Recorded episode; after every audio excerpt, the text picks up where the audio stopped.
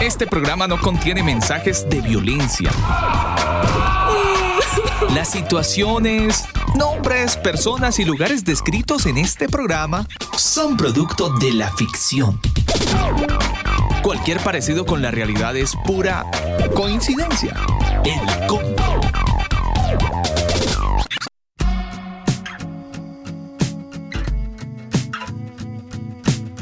Mis amigos del combo, muy buenas noches. Un saludo muy especial para toda la gente que a esta hora del día llega a nuestra señal en vivo desde la región metropolitana. A través de elcombo.com iniciamos este espacio dedicado a la buena música, dedicado a las noticias, pero por sobre todas las cosas dedicado al ser más importante del universo, aquel que nos permite iniciar un día más de vida, aquel que nos ha permitido estar disfrutando de cada una de las bendiciones que hemos visto que han venido de su mano. Iniciamos el combo, esta es la voz de Jordan Félix y esta canción Simple, así iniciamos. Soy Alba Osorio y a usted, a usted gracias por hacer parte de este combo.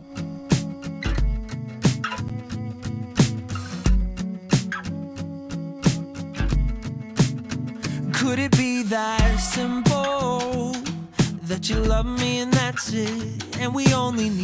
Little little bit of faith that's heaven sent. So I'll open up my mouth and show your kids what you're about and keep it simple, yeah. Don't wanna mix up your words with mine. Wanna live to reflect your light. Give me you, give me truth, and the rest will fall in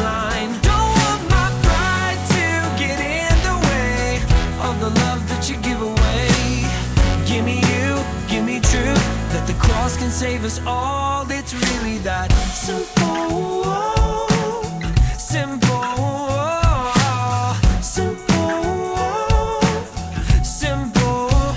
Could it be that easy?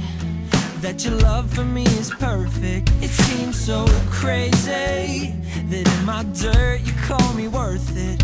So I'll give my all to you, yeah. You're the choice I'll always choose. For me, it's that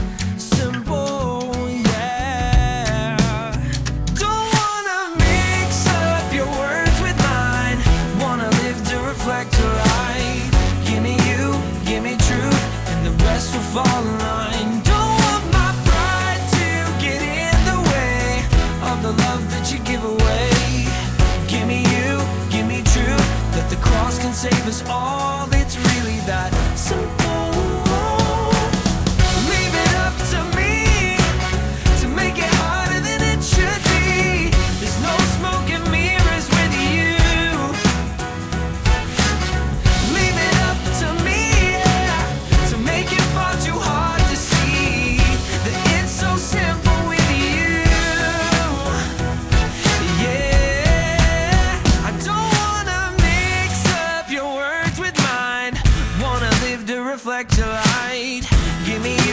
Give me truth, and the rest will fall in line. Don't want my pride to get in the way of the love that you give away. Give me you, give me truth, that the cross can save us all. Give me you, give me truth, that the cross can save us all. Give me you, give me truth, give me hope that the cross can save us all.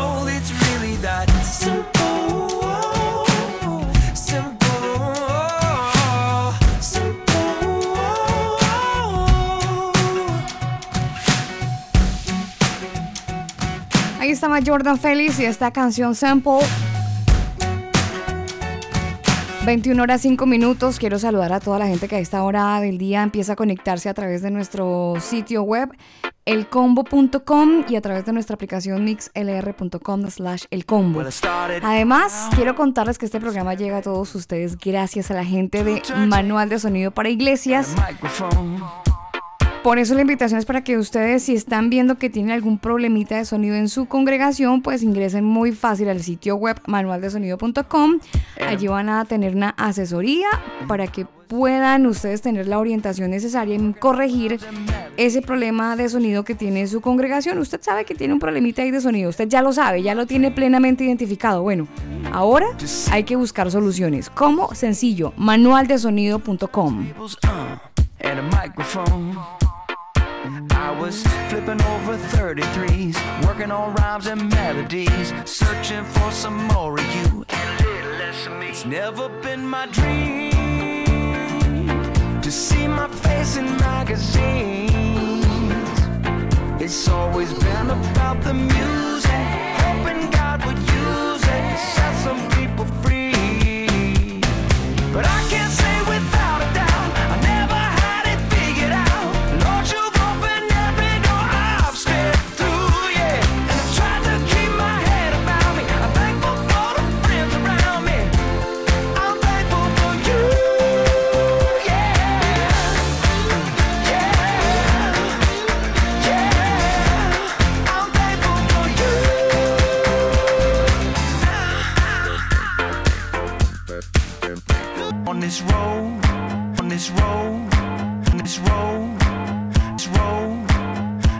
to my shows.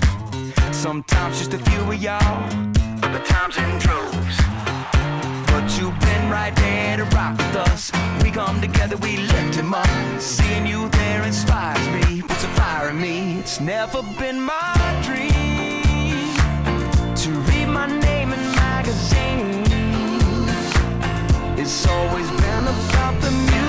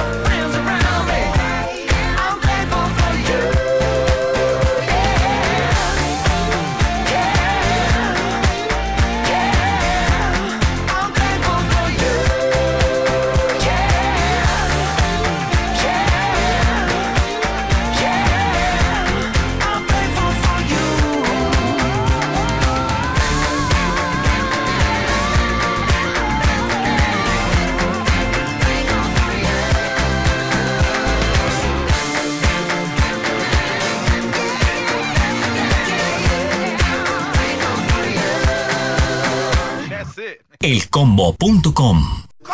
Solo Jesucristo es el camino, la verdad y la vida. Si te cuentan otra cosa, te están desinformando. El combo. Podemos tirar los dados, pero el Señor decide cómo caen. El combo. Visita nuestro sitio web elcombo.com.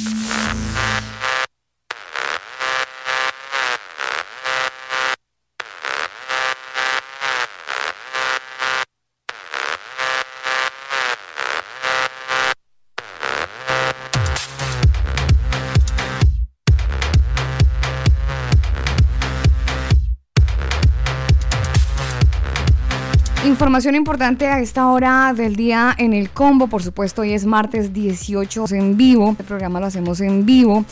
Buen tiempo a esta hora en la región metropolitana, la temperatura es de 27 grados y la máxima hoy se pronosticó sobre los 34 grados. Esta semana el tiempo va a estar así como medio fuertes temperaturas, bajar un poquito. Siete un poquito. Siete un poquito. Siete un poquito. Siete un poquito. Siete un poquito. Siete un poquito. Siete de la noche, 11 minutos en Colombia. Quería contarles una noticia que tiene que ver con mm, la región metropolitana, bueno, y realmente para todo el país, por aquí al sur del continente.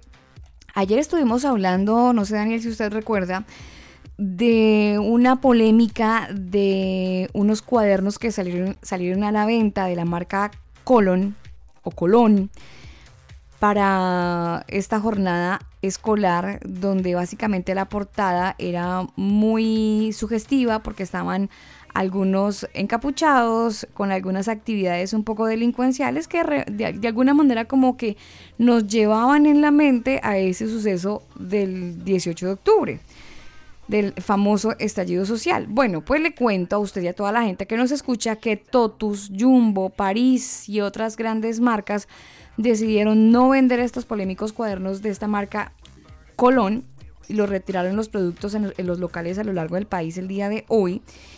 Y todo porque, pues, pues por esta discusión que se armó respecto a la línea de cuadernos eh, con tapas de grafitis en el que el diputado Iván Moreira Estuvo de hecho comentando vía Twitter que incitaban a la violencia. Y después de todos los comentarios que surgieron en redes sociales, pues básicamente Totus y Sencosud decidieron sacar los productos de circulación. Según lo estoy informando también, eh, la segunda, los cuadernos desde ayer no están disponibles en Totus, pero hoy Esa es una muy buena noticia. retiraron completamente eh, la mercancía o el material. Desde hoy, Jumbo París, y otros eh, grandes superficies, almacenes de grandes superficies, lo están retirando de la venta. O sea, si usted pensaba ir a comprarse un cuadernito, ya no lo va a encontrar disponible. Eh, bueno, han sacado Dimegis. Es una marca chilena. La, ¿Lo dije bien? Sí, sí, sí. Dimegis. Bueno, ellos también sacaron de sus 12 tiendas estos productos que ya estaban entrando pues como en cierto cuestionamiento. Y todo esto se debe pues obviamente a la reacción que causaron estos diseños y estas portadas de esta misma marca que salió a aclarar que desde el año 2014 ellos están promoviendo el arte urbano y con esa línea han estado, pues como que se disculparon, ¿no? Ellos dicen, no, no estamos, no, no queremos herir la susceptibilidad de la gente. Eh, de todas maneras, esto sí logró herir la susceptibilidad por, lo ocurrido y entonces algunas personas dicen que hubo un malentendido y pues esto ha generado un gran debate en redes sociales, lo que llevó al retiro de este producto en los almacenes. Así que... Pues esa es una muy buena noticia después de todo lo que ha sucedido porque pues de alguna manera hacen publicidad y apología a que sigan delinquiendo, rompiendo el país. Sí, pero ahora los memes no se dejan esperar, Daniel. Obvio. Hay muchos memes. Eh, por ejemplo, hay uno de arroba Pureman. Dice ahora Cuadernos Colón, libera tus nuevos diseños con tapas y cuadernos escolares. Estamos incursionando en el terror gráfico, muy al gusto de las nuevas generaciones con marcada tendencia a lo dark, señaló el pionero de esta empresa, pero están obviamente fotos de algunos mm, actos vandálicos de Chile, está la cara del señor Pinochet, Augusto Pinochet, y hay otros rostros así como muy conocidos y poco queridos en la comunidad chilena. No, hay muchos diseños, pero obviamente todo apunta al, meme. Pero ya retiraron los cuadernos. Bien, muy buena noticia. Sí, señor. Más noticias y es que le cuento que este martes el gobierno ruso anunció que se suspende la entrada de los ciudadanos chinos a ese país. Esto con medida de evitar la propagación del coronavirus o el COVID-19, según lo que informó la directiva gubernamental de los medios locales. Los chinos no podrán entrar a Rusia ni con fines laborales, ni particulares, ni turísticos, ni científicos. A partir de esta medida, eh, los departamentos correspondientes dejarán de expedir documentos de invitación para ciudadanos chinos que solo podrán entrar a Rusia en casos de tránsito a un tercer país. La decisión fue tomada debido al empeoramiento de la situación epidemiológica en China y que la entrada de, estos, eh, de estas personas, de estas ciudades del origen chino, pues a territorio ruso no, no va a ser más.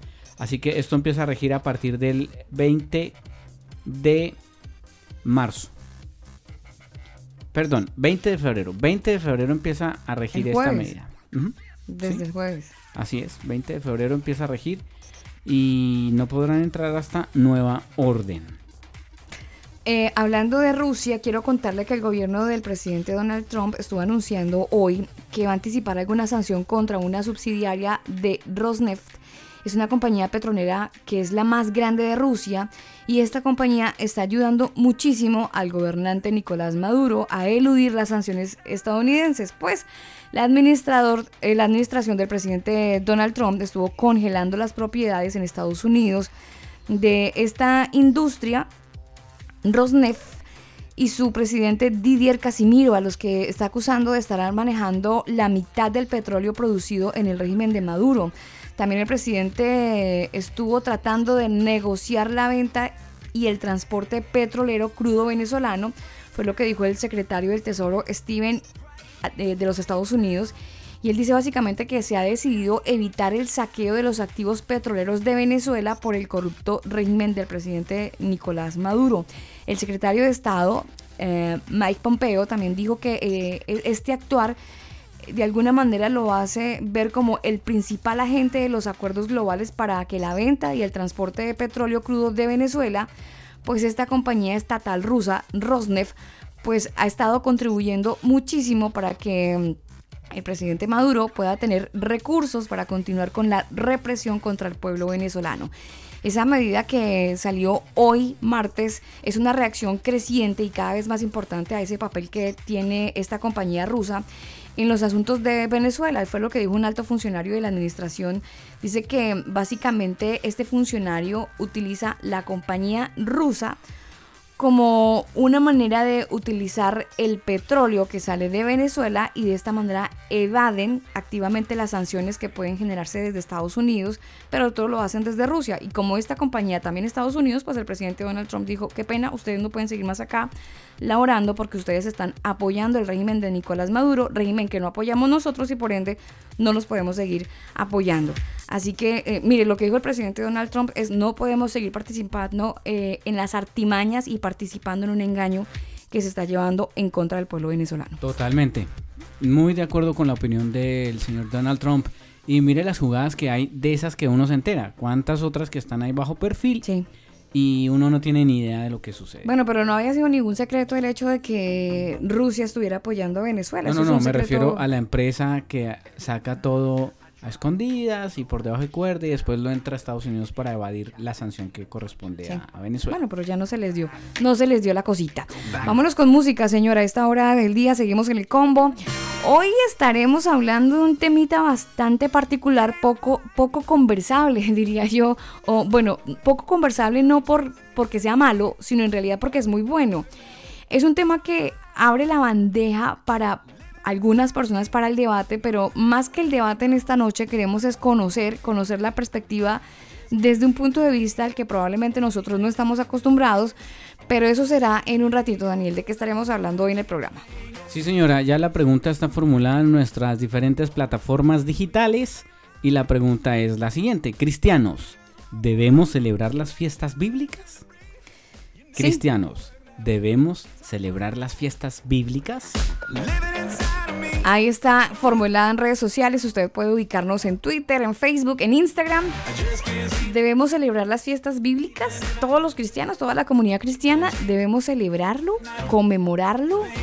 Bueno, ahí les dejo el detalle para que lo vayan pensando. Nosotros, por supuesto, nos vamos con música, algo de Mercy Me, y seguimos en el combo.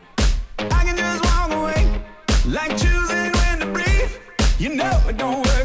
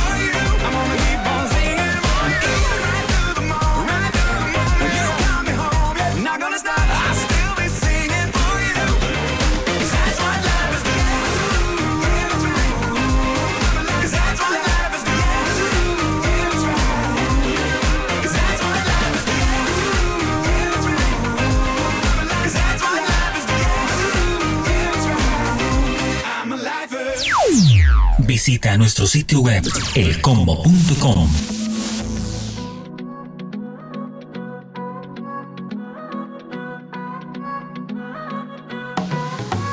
I walk your streets, I hear your voices. I put my arm around a pain filled world. I see your wars, I feel your struggle. I know you wonder if your hopes run.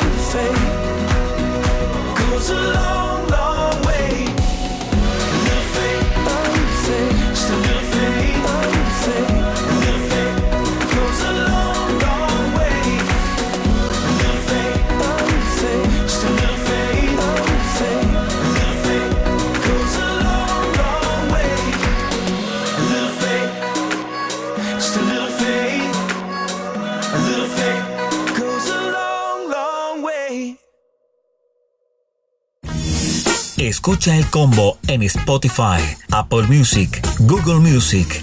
Nosotros te acompañamos.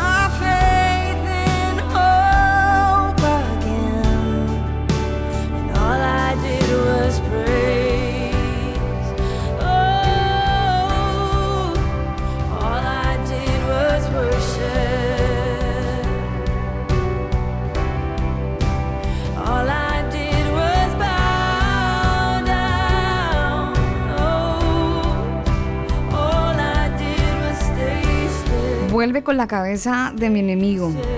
Vuelve si lo llamas mi victoria. Tu amor se convierte en mi mayor defensa. Me llamas hacia arriba, me llevas del desierto seco y me subes. Aleluya, me has salvado. Mucho mejor a tu manera. Aleluya, tú eres un gran defensor. Mucho mejor a tu manera. ¿Sabes? Antes de que salga de donde está mi corazón, yo pude encontrar tu verdad. Tu misericordia es la sombra en la que yo vivo.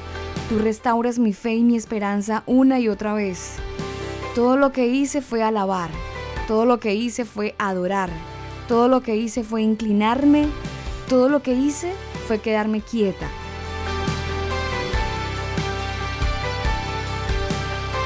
Cuando, cuando pensé que había quedado sola y que había perdido, sabías dónde había quedado y me volviste a presentar tu amor. Recogiste todas mis piezas y me reuniste. Tú eres el defensor de mi corazón. Es mucho mejor a tu manera. Todo lo que hice fue alabar. Todo lo que, hizo, lo que necesito hacer es adorar. Señor, me inclinaré y voy a quedarme quieta.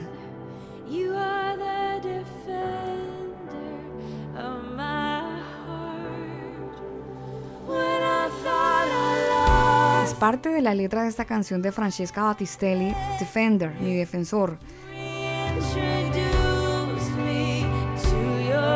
Eres el defensor de mi corazón, continúa la letra. Es mucho mejor a tu manera. Todo lo que hice fue alabar, todo lo que necesito es adorar. Señor, me inclinaré y voy a quedarme quieta. ¿Sabes lo que hay en mí antes de que brote por mis labios? Yo puedo encontrar tu verdad en tus palabras. Tu misericordia es la sombra en la que vivo. Tú restauras mi fe y mi esperanza una y otra vez. Linda la letra de esta canción, don Daniel. Sí, señora, excelente canción. Muy linda la letra y bueno, musicalmente también suena muy chévere. Sí, la voz de Francesca Battistelli que, que bueno, eh, ella como que empezó a posicionarse hace algunos años con una canción Beautiful, Beautiful, que fue como la canción objetivo hace algunos años de Francesca, o por lo menos la que Más o no. más o no, sí. Tuvo otros grandes éxitos, pero esta fue una de las, de las más posicionadas, la que la gente más encontraba el gusto y ahora con esta canción muy worship, ¿no?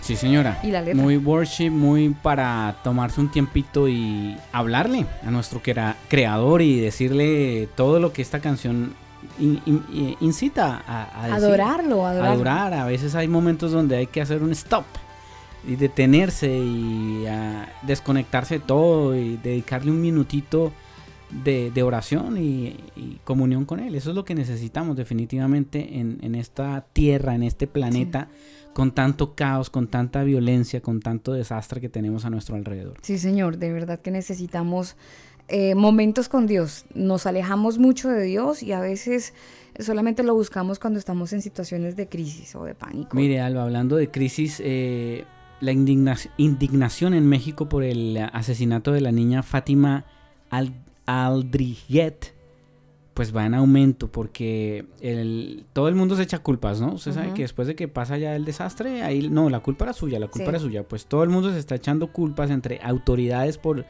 el crimen y sigue moviéndose de un lado para otro. La pequeña de 7 años fue encontrada sin vida el 15 de febrero con huellas visibles de violencia a unos 3 kilómetros de la escuela en la que ella desapareció cuatro días antes en el sureste de la Ciudad de México. Eh, la menor había asistido a clases normalmente, como siempre, y como todas las tardes, pues iba a recogerla su mamá al colegio. Esto es en la, eh, en la puerta de la primaria Enrique C. Rapsamen de la ciudad de Xo- Xochimilco, en México. Eh, ¿Qué pasó?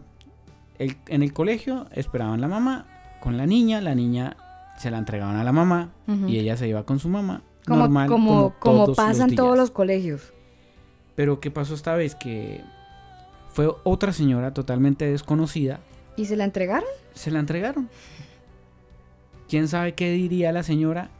El asunto es que le entregaron la niña, eh, la niña sale de la mano con la señora, hay una mm, cámara de vigilancia de la, de la ciudad que capta el momento en que la señora va caminando de la mano con la niña, camina unas tres cuadras y desaparece de la visión de la cámara. ¿Ya?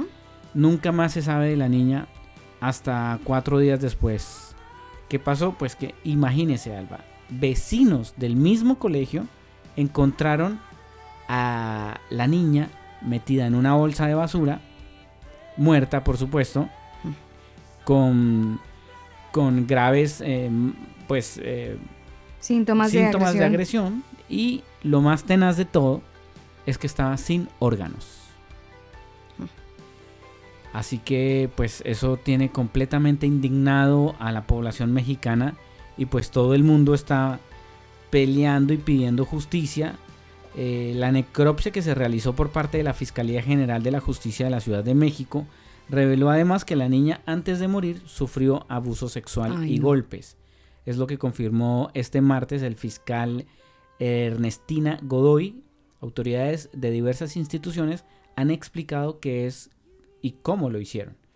Por el reclamo de la justicia, pues ha sido, o sea, todo el mundo está en, en contra, indignados y cómo es posible y piden justicia para, para este caso que, pues, de la señora no se sabe quién era, Muy triste. no se sabe absolutamente nada. Desafortunadamente ya la atención obviamente está presta sobre los niños. Hay muchos, hay muchas eh, formas de, de este tipo de situaciones donde, donde noticias como estas son las que se cuentan. Pero, pero Dani, lo más tenaz es que esto siempre había sido un secreto a voces. Siempre, siempre se había hablado de eso, solo que los medios de comunicación oficiales eh, por lo menos en México, nunca había salido este tema. Siem- Siempre era un tema como del, del periodismo independiente al que poco le creen, pero ya cuando se vuelve algo tan fuerte, tan, tan violento, es donde ya necesariamente tienen que tocar estos temas, tienen que darle la voz que requiere, y entonces básicamente ven, ven, vemos este tipo de historias. Mire, y es que lo más tenaz, eh, hay muchas versiones del tema. Muchos dicen, no, es que la niña estaba, eh, salió del colegio y estaba parada en la puerta, entonces llegó un señor y se la llevó. Después dijeron, no, es que eh, eh, fue la, una señora que vendía frituras ahí cerca del colegio la que fue a recoger a la niña y se la llevó. Eh, y bueno, cada quien está dando Tiene su, una- su- como su una punto de vista, pero pues nada, o sea, las cámaras muestran realmente qué fue lo que pasó. Y, y bueno, eh, esto pues eh, está ahí, el Ministerio Público está pues investigando y tratando de averiguar qué fue lo que pasó realmente. Está acompañando eh, el momento por parte de las autoridades del plantel la obligación de los directivos y los maestros de entregar a los niños eh, pues acreditando que sea un familiar el que los recoge. Obvio, obvio. Y es que uno esperaría que sea un familiar, una persona que el niño conozca, reconozca y tenga la, la confianza para poderse retirar con el familiar. Es que creo que funciona así en todas partes, Daniel. Por supuesto, mire, el director del colegio, el señor Telósforo Flores, declaró que hizo todo lo que estuvo a su alcance con respecto a este caso. Pero pues la investigación sigue, está abierta y todavía no hay ni un solo capturado. Pues muy lamentable y muy triste. Con razón ahora tantas noticias. Y fíjese que es como el patrón de violencia hacia los niños. Colombia tuvo su protagonista, eh, la historia protagonista Sí. lamentable, triste, que también involucraba eh, un menor. menor, un menor, un, un- un bebé de siete meses. Y ahora pues vemos lo que usted nos cuenta, ¿no? Sí, es triste, es triste lo que está pasando y pues ah, hay que eh, incluso enseñar a los niños de que no se vayan con absolutamente nadie que no sea su familia. O sea, por más cuento que le vengan y le cuenten y le digan, eh, hay, que, hay que educarlos a que sean mucho más prevenidos que antes. Si antes cuando éramos pequeños, Alba, nos enseñaban a ser prevenidos. No le dé la mano a nadie. No le dé la mano a nadie, no le reciba un dulce a Mm. nadie. Sí. Eh, apréndase la dirección de su casa, el Sí. teléfono de la casa. Si se siente perdido, tome un taxi que aquí como sea, se lo pagamos. Bueno, y nos daban ciertas recomendaciones. Ubica- Pues, hoy en ubicaban a los día, niños. Alba, hay que tener incluso muchas más recomendaciones, Sí. Especialmente para los niños que son amantes de los teléfonos. Mire, Porque eh, ese es otro gran problema de los papás de hoy, de, de los padres de hoy en día, que para entretener al niño tome el celular y, y entreténgase. ¿Sabe que hoy leí un artículo de un psicólogo clínico que decía que uno de los grandes errores de los padres es entregarle un celular a los niños? Decía que un menor de 12 años con un celular era como, dejar como dejarlo salir toda la noche. Así, Sí, de, así de otro- agresivo. Otro así, una eh, comparación con un niño con un celular, es como darle droga eh, o un tabaco o un cigarrillo en la mano. Imagínese. Es muy violento. Closer es esta, es esta canción. Son las 9 de la noche, 40 minutos. Ya viene nuestro tema del día. is a desarrollo de nuestro tema del día. Cristianos, tenemos que celebrar las fiestas, las fiestas bíblicas. La Biblia tiene una narrativa de, bueno, yo no sé si usted ha escuchado, Daniel, fiestas bíblicas, de, de repente la Pascua, el Hanukkah, eh, Shabbat. Shabbat. Hay, sí, hay muchas fiestas bíblicas eh, que de hecho hay, hay mucha gente que mm, conoce y otros que desconocen el tema, otros que están a favor, otros que están en contra eh, con respecto a si se debe o no celebrar eh, lo que está en el Antiguo Testamento y lo que sí, lo que no. Y pues bueno, ese va a ser nuestro tema de hoy. De hecho, ya hay muchas opiniones, muchos comentarios en nuestros perfiles. Usted lo, que, lo puede hacer si quiere hacerlo. En Facebook, en Instagram, en Twitter, cualquiera. Búsquenos como el combo oficial. El combo con cada kilo. El combo oficial. Y ahí nos deja su comentario y su opinión y la vamos a leer al aire. Sí, señor, en minutos será eso. Aquí algo de Show McDonald's. Looking for a color and a shade of gray. Looking for love and a drop of rain. Trying to find change from the old mundane. But everything I do just feels the same. Spending my life out in the desert. Been gone so long,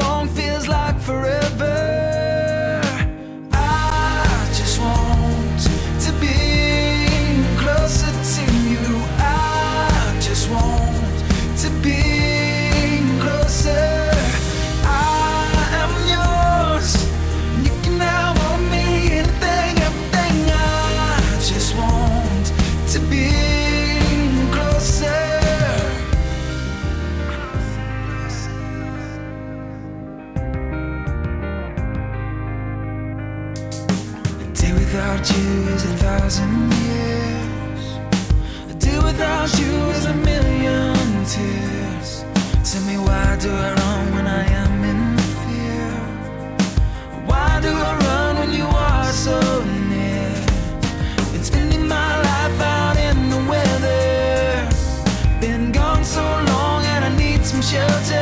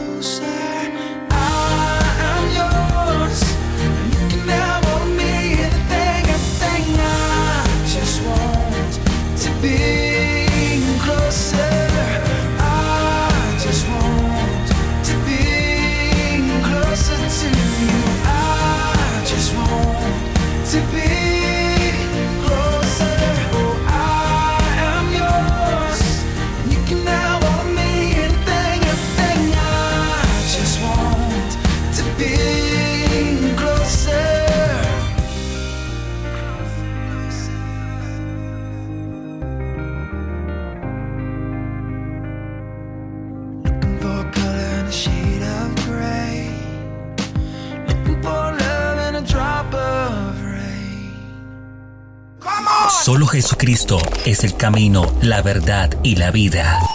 Si te cuentan otra cosa, te están desinformando. El combo. Shut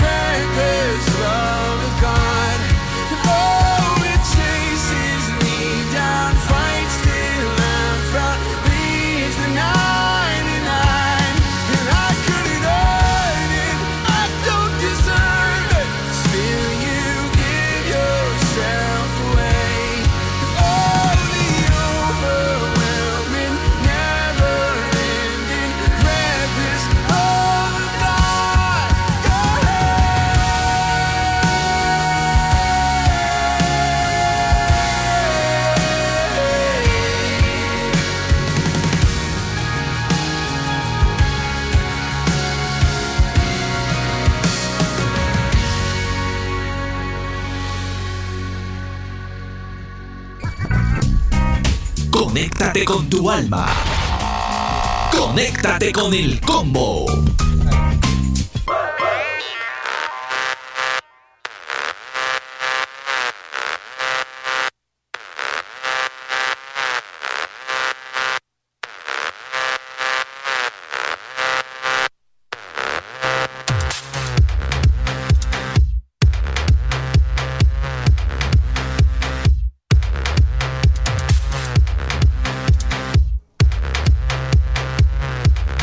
Filo de las 10 de la noche, a las 9.51 minutos en la región metropolitana y a las 7.51 en Colombia, quiero saludar a la gente que lleva con nosotros conectados. Hay un buen grupo de gente con veros conectados a esta hora. Para ellos un saludo muy, muy grande. Qué, qué lástima no poder tener como los, los datos de ellos, ¿no? No podemos tener acceso a, a, su, a su nombre. Pero nos Eh, pueden escribir en la sala de chat. Claro, nos pueden Nos escribir en la ahí. sala de chat. eh, también lo pueden hacer si es que hay mucha gente conectada también a través del combo.com. Sí, señor. Eh, ahí usted le da play en el reproductor que aparece allá abajito eh, y nos puede estar escuchando en vivo. Pero si usted quiere opinar, dejar comentarios en directo, en chat en vivo, también lo puede hacer descargando la aplicación MixLR. MixLR.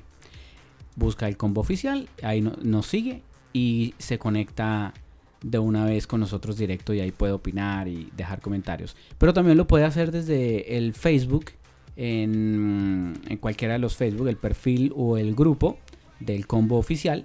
Y ahí también vamos a estar leyendo sus comentarios. Hay muchos comentarios con respecto a nuestro tema y es que nuestro tema está muy interesante. Miren, eh, tenemos invitado además eh, para el programa de hoy. Así porque es. Necesitamos una, una voz eh, que sea autoridad en la materia. Correcto.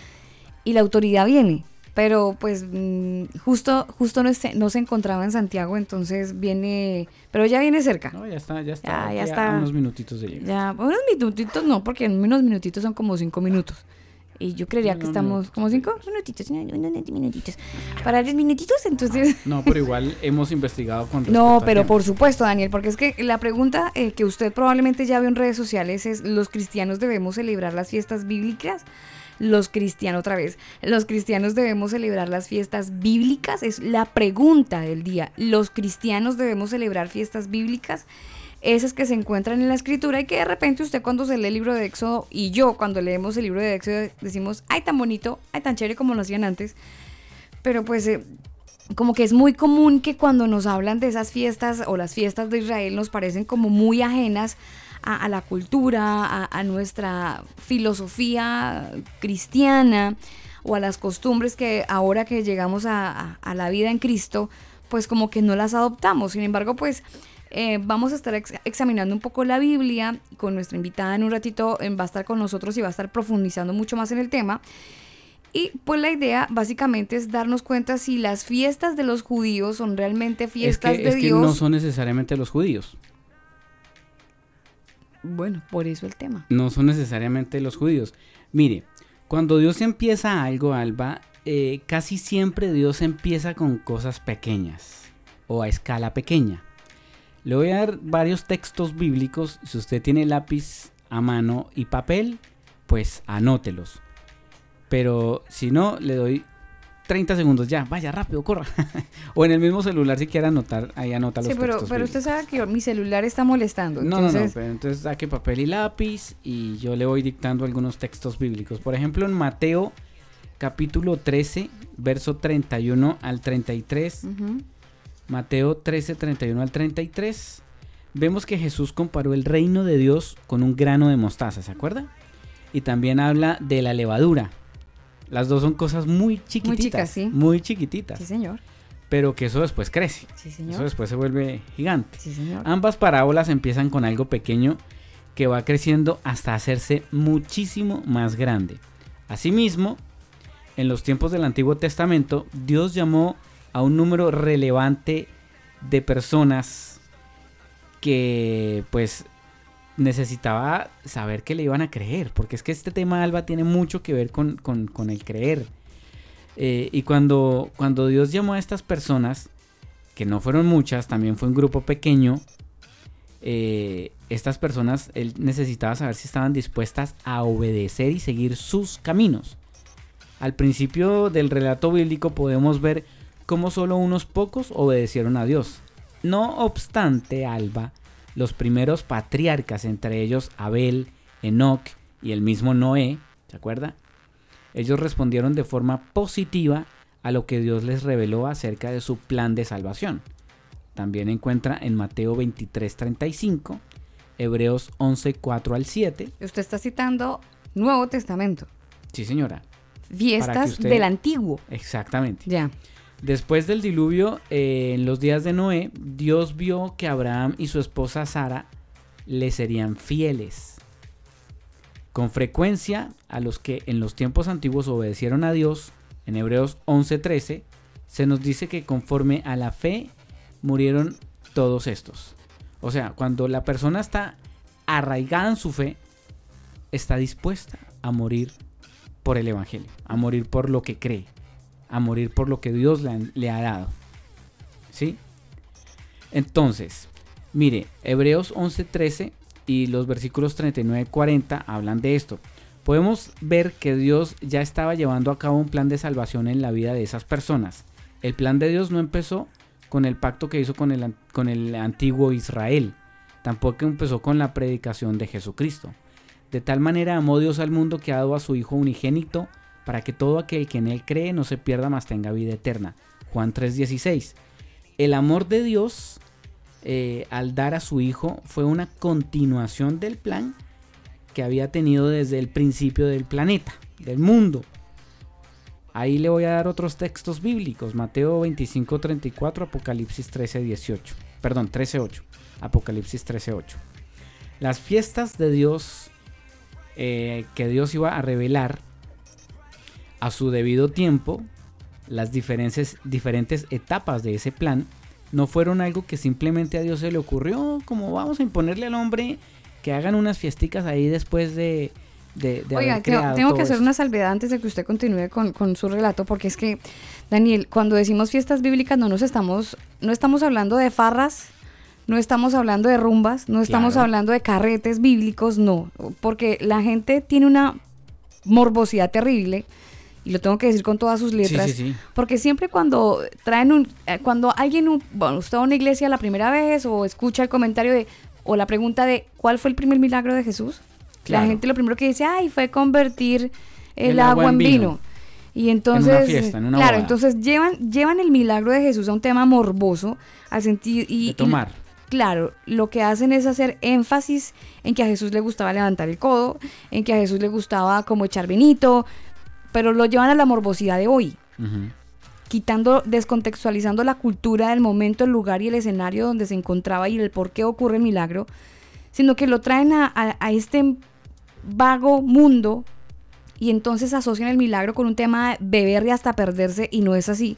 Me parece un gesto de muy mal gusto, de pésimo gusto, la gente que por molestar, pero creo que cruzan la línea muy rápido, desafortunadamente, y creo que llevan algo tan sagrado como es un milagro de Dios a, a- a faltar al respeto 100% al primer milagro de Jesús. Quiero dejar esa salvedad porque no hace falta el creativo que diga, ay, si es que son las fiestas bíblicas, eso es como que levantemos la bata y fiesta y licor y las cosas no son así. Son eh, algunas prácticas que están en la escritura que el pueblo de Israel empezó ejecutando estas fiestas y con el pasar de los, de los años, del tiempo y de la historia, algunas fueron quedando relegadas, otras se siguen celebrando. Bueno, pero es que eh, definamos, Alba, qué es una fiesta. Empecemos por ahí. Es como un homenaje. La fiesta es una reunión de personas en un lugar para divertirse o celebrar un acontecimiento y en lo que se suele bailar, comer, etc. Eso, según la Real Academia de la Lengua Española, eso es una fiesta, pero también la fiesta oficialmente no laborable es en el que se celebra algún acontecimiento religioso o civil. También le llaman fiesta. Entonces, por ejemplo, no sé, cuando una persona se va a ir a casar por eh, lo civil, están de fiesta, porque se- están celebrando un acontecimiento. Claro, claro, claro, claro. no necesariamente fiesta es ir, eh, poner electrónica, eh, un copete o trago o licor y, y lo vamos a pasar chévere y bailar y eso es una fiesta. No necesariamente eh, significa eso la fiesta. Así que hay que ver también el, el- el- el contexto de la época de la... ¿Cómo lo podríamos decir? Eh, ¿La cultura? cultura, exactamente. La cultura, porque cada país, cada región tiene su cultura. O sea, si usted va a celebrar una fiesta, eh, no sé, o celebrar algo en, en Chile con énfasis a Colombia, pues le va a ir muy mal porque no tiene nada que ver. Cada país tiene su propia cultura. Chile tiene su cultura, Colombia tiene su cultura, España tiene su cultura, Puerto Rico su cultura, etcétera, etcétera, etcétera. Mire, hablando de las fiestas, Daniel, hay un calendario de ellas. Están las fiestas de, las, de la primavera, que en el calendario de las fiestas inicia en primavera y en el mes bíblico llamado como Abid. Nisan en el calendario judío, que corresponde entre los meses de marzo y abril del calendario solar. O sea, estaríamos entrando, por ejemplo, este año 2020, estaríamos empezando fiestas que según el mes bíblico que es Abid y Nisan en el calendario judío correspondería para nosotros marzo-abril, empezaríamos con el tema de las fiestas. Exactamente. La comunidad judía, ellos por supuesto las, los empiezan a, a- a- a celebrar o a conmemorar. Y mire, una de esas primeras fiestas, ¿sabe cuál es? ¿Cuál? La Pascua. Es una de esas primeras fiestas, o el Pesaj, creo que es la misma. El Pesaj, que es, eh, es, es el recordar el, Mesías como el Cordero que vino a liberarnos de la esclavitud del pecado, que es básicamente todo lo llevamos a la Semana Santa. Usted se acuerda de la Semana Santa, todo el mundo la coge para vacacionar, coge una fiesta sagrada, ahora sí, coge una, un acto conmemorativo y lo llevamos al plano vacacional y desde ahí como que nos parrandeamos todo, ¿no? Pero esta fiesta es una fiesta que hace parte de la cultura o del calendario judío y sería la primera con la que se abre este, este inicio de, fiestas en, en el año. Y básicamente, Daniel, es esta la fiesta que da, como le digo, apertura, pero luego sigue otra fiesta, que es la fiesta de las primicias. Hay otra fiesta, eh, yo creo que cuando llegue nuestra invitada eh, Jessica Torres, ella nos va a ampliar un poco más acerca de cada una de las fiestas. Está la fiesta de los panes sin levadura, está la fiesta del Shavuot, o las semanas o semana del Pentecostés. Hay otras fiestas, mm, estas son las fiestas como de primavera, ¿no? Pesach y, bueno, panes sin levadura, Shavuot. Hay fiestas de otoño, se llaman Yom Teruah, Yom Kippur, eh, Sukkot, que es la misma fiesta de los tabernáculos. Creo que usted también tiene las otras fiestas que son las fiestas históricas. Mire, aquí me está escribiendo, espero porque está escribiendo en nuestro chat directo eh, Andrés González Herrera. Un saludo muy especial para él y para todos los que están conectados desde Mix LR. Y él nos dice, eh, uy, parceros, bendiciones, me encanta el tema de hoy, ese es mi tema, jejeje. En lo que pueda colaborarles aquí estoy y él está hablando de que eh, el Pesaj es una cena. Eh, habla también de que la primera, la fiesta que usted nombraba, Oye, he nombrado muchas. He nombrado Sukkot, eh, Yom Kippur, pero esas son fiestas de otoño. Las primeras tal vez son las de primavera, eh, que es el Pesach, panes sin levadura, Shavuot. claro, el Pesaj es la primera fiesta, dice él. Sí, Pesach, eh, que es la Pascua. Nosotros la conocemos como la Pascua, pero los judíos la llaman como el Pesach. Es el Mesías como Cordero que vino a liberarnos de la esclavitud del pecado. O sea, esa, esa fiesta que, que nosotros la vemos, eh, por eso le digo, es que nosotros, nosotros desde lo de Occidente Ajá. lo llevamos a un plano vacacional, lo llevamos a la película de Mel Gibson. Esa es la manera como nosotros sí, sí, recordamos. sí. O sea, tenemos que bajar la cosa porque, porque es demasiado espiritual, pero nosotros la hemos despiritualizado y le hemos quitado el peso. Y mire que tiene mucho, mucho eh, de importante también el tema lunar, ¿no? Los eclipses y todo este, este asunto tiene mucha relación con todo ese tema de fiestas, de épocas, ciclos, tiempos. Sí, sí, sí, sí. Mire, les sigo contando acerca, acerca de las fiestas, porque aquí tengo, pues, no se preocupen que ya viene nuestra invitada y ella les va a desenredar la pita, no se preocupen, fiestas de otoño, Yom Teruah, está Yom Kippur, son fiestas de otoño, Sukkot, y hay fiestas históricas que fue donde me quedé, y está, mire, la fiesta de Purim, está una fiesta que se llama Hanukkah, que es la fiesta de las luces o la dedicación. Esa fiesta me parece súper linda. linda, muy linda. ¿Sabe que a algunos cristianos les he pillado que se que celebran la fiesta y les gusta el tema de las sí, sí, lucecitas? sí. Sí. Muy bonito. Eh, Esa fiesta es muy bacana porque como que recuerda el milagro de- del Señor de permanecer el, el aceite en la menorá. Ese aceite hay que llevarlo siempre al tabernáculo. Para hablar de este tema tiene que necesariamente ser personas que sepan cuál es el tabernáculo que Dios le entregó el diseño a Moisés, que se ejecutó y el pueblo de Israel anduvo, and- eh, anduvo por el desierto con el tabernáculo y ahí pues permitió que él se pudiese manifestar con ellos a través del tabernáculo y a través de las fiestas. Entonces, está la fiesta de la dedicación o la fiesta del Hanukkah. Eh, hay otras fiestas. Se habla de la fiesta de Purim. Se habla, eh, bueno, creo que la fiesta de Purim ya se realizó. Bueno, hay muchas fiestas, eh, como le digo, las que le acabo de mencionar, están, son fiestas históricas. Es- Estas están en la Torah o en, o en los cinco libros de, de Moisés o en el Pentateuco. Y dicen que son fiestas de carácter meramente profético, mm, le dan una relevancia muy histórica y básicamente le dan también peso a lo que se consideran las fiestas como memorables para todo el pueblo de Israel. Son fiestas que les pertenece a ellos, pero parece que hay fiestas, Daniel, que aunque son del pueblo de Israel, hay unas fiestas a los que somos la, la- la iglesia adoptada o el- Exactamente. nosotros deberíamos celebrar ese tipo de fiestas. Y, ese, y es, en ese orden de ideas entonces es que tenemos que ir despejando un poco estos grandes interrogantes que a lo mejor en muchas ocasiones se nos ha quedado como por ahí en el aire y no se nos predica de repente porque es un tema muy denso y nuestros pastores están dedicados a otro tipo de doctrina están dedicados a otro tipo de temática en la iglesia que también tiene que ver con, con- con el crecimiento espiritual, pero se deja de un lado este tema porque es un poco engorroso y espinoso. Mire, eh, le voy a leer algunos de los comentarios de nuestros oyentes que están ahí pendientes de lo que estamos conversando y un saludo para todos ellos. Un saludo para Marcela Sánchez Rico, que también está ahí conectada. Marcela Sánchez Marcela Rico. Sánchez Rico. Ya, que le sentí rico como no Sí, sé, sí, como, sí, si estuviera usted por allá la en Medellín. casi no quiere salir, Le sentí salió. como si estuviera por allá en Medellín, señor. como, como si estuviera comiendo arepa con chocolate. Ya, María, pues. Sí. Bueno, entonces, Marcela Sánchez Rico nos comenta, dice, las fiestas, al igual que los mandamientos, estatutos, decretos, aún las promesas que están en la Torá o en la Biblia, etcétera, fueron entregados al pueblo de Israel, a las doce tribus, básicamente al pueblo de Dios. En la Biblia no dice que sean fiestas judías, pues no solo estaba la tribu de Judá en ese momento, eh, habla también de que luego las fiestas son para los que celebramos nosotros, quienes estamos conscientes de ser pueblo de Dios.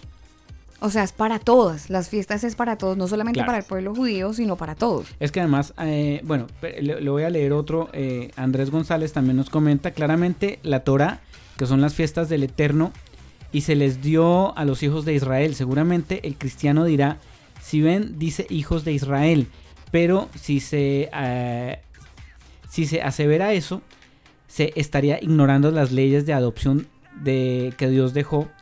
¿Se acuerda cuando usó el, al injertarnos en el olivo que es Israel? Por eso Pablo dijo lo que dijo en Efesios 2. Así que si es nuestro deber guardar la Torah. Sí es nuestro deber guardar la Torah. Pues de eso estamos hablando. Ya en unos minutitos estará con nosotros nuestra invitada, ella es Jessica. Jessica nos va a estar eh, despejando muchas dudas, les vamos a preguntar muchísimo. Si ustedes de repente en casa, donde nos escuchan a esta hora, tienen preguntas, igual tienen toda la libertad de que lo puedan hacer.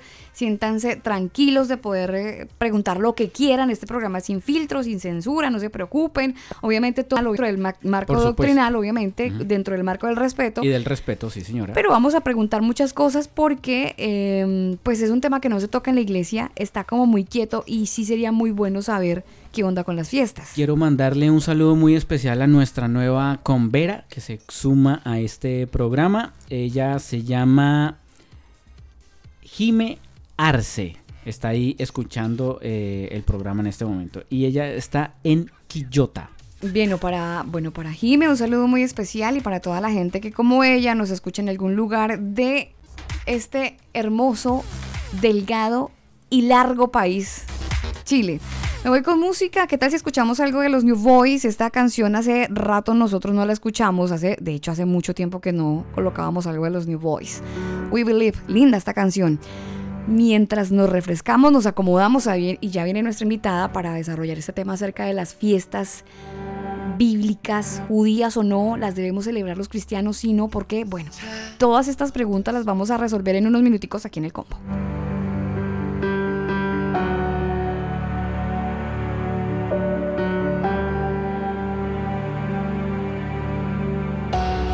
In this time of desperation, when all we know is doubt and fear, is only one foundation. We believe, we believe. in this broken generation. When all is dark,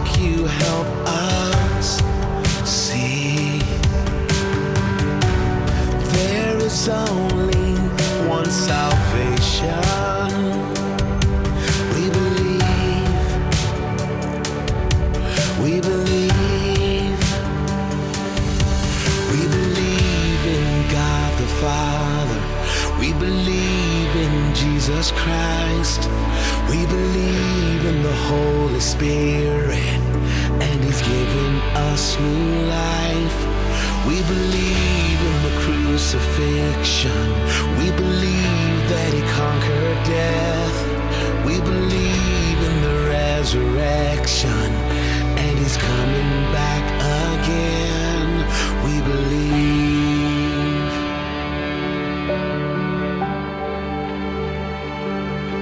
So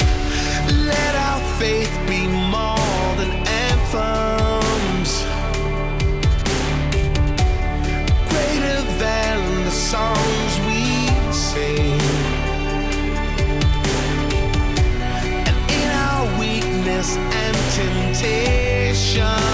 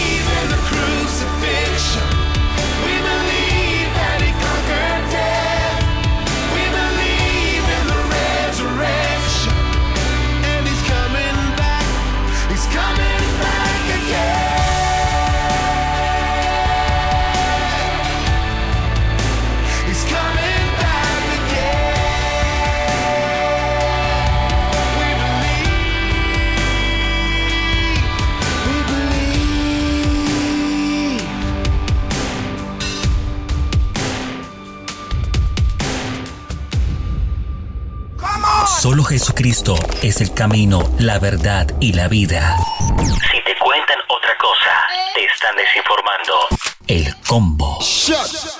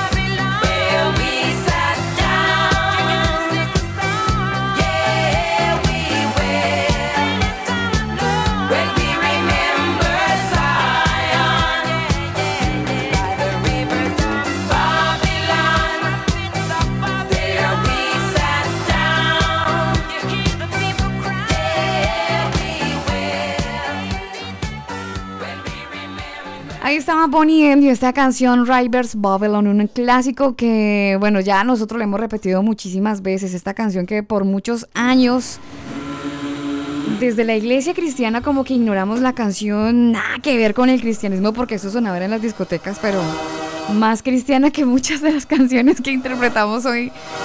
Bueno, dejemos así, dejemos así, no, no botemos piedra porque no es noche de piedras, es noche de combo. Es como parecido, ¿no? The rivers of Babylon, Quiero saludar a toda la gente que está conectada a esta hora del día. Ustedes están llegando a esta señal de radio a través del combo.com y a través de mixlr.com slash el combo. Gracias de verdad, muy bacano contar con su presencia. Los hemos visto por ahí conectados. El número está que crece y la sala de chat está que revienta y a ustedes muchísimas gracias. Bueno, lo prometido es deuda. Eh, hoy en el combo estamos desa- desarrollando un tema bastante interesante que lo hemos publicado desde muy tempranito en redes sociales y es acerca del cristiano o de la iglesia cristiana o porque los cristianos no celebramos las fiestas bíblicas, las fiestas que están en la palabra, las fiestas que de repente aparecen pues en la Biblia. ¿Por qué los cristianos? Bueno, mejor la pregunta, ¿los cristianos debemos celebrar las fiestas bíblicas? Se supone que deberíamos celebrarlas, ¿no? Se supone que deberíamos celebrarlo pues porque está en la Biblia. Pero de repente nos topamos con que no, si acaso la que recordamos más es la Pascua, porque se viene la Semana Santa y entonces es la que tenemos como más, más cercana. Y de ahí para abajo como que, mm, como que ignoramos el resto. Pues a esta hora de la noche nos acompaña Yeca Paola. Ella hace parte del grupo internacional Casa de Estudios eh, Cielos Nuevos y Tierra Nueva y ella está vinculada hace siete años con el estudio de la Torah. ¿Es eh, Yeca Paola o Jessica Paola? Pa- eh, Jessica, buenas noches primero. Buenas noches, Jessica Paola. Jessica Paola. Yo hablé como con mucha confianza, ¿no? Jessica, Yeca Paola. Está muy bien, está muy bien. Bueno, eh, Jessica, gracias nuevamente por estar en los estudios de El Combo. De verdad, eh, nos alegra muchísimo que haya logrado llegar tan pronto porque sabemos que no se encontraba en Santiago, pero hizo su esposo el mayor esfuerzo para estar ya con, con nosotros en cabina. La pregunta es muy básica para nosotros, pero probablemente para usted que está en el estudio de la Torah hace tanto tiempo ya la tenga resuelta. ¿Por qué los cristianos no celebramos las fiestas bíblicas? ¿Qué es lo que pasa? ¿Dónde está la bolita? ¿En qué momento nos perdimos? Bueno, esta bolita viene perdida desde hace bastante tiempo. Eh, viene bien atrás, a partir, diría yo, desde antes de los concilios. Sí. eh, cuando el Eterno saca a su pueblo de Egipto, él parte con la primera fiesta solemne y él empieza a entregar estatutos y empieza a entregar ordenanzas para que el pueblo de Israel, los hijos de Israel, que luego se llamaba, o sea, primero era Jacob, luego se llama Israel, esas doce tribus que serían una gran nación, que fue la promesa a Abraham, eh, empiecen a servirlo de la manera correcta y a través de lo que él quiere y de la forma en que él desea que su pueblo le sirva. Entonces, eh, el padre que hace saca a este pueblo de la esclavitud de Egipto y empieza a mostrar sombras proféticas de una promesa de redención que sería su hijo Yeshua, al cual también le cambian el nombre por Jesús. Entonces, partiendo desde que cambian las fechas, que cambian los nombres, que cambian los tiempos, ya viene una confusión sobre el pueblo y eso hace que a través de los años se vaya perdiendo lo que el padre dijo, aunque en su palabra está escrito y está súper claro. Sí.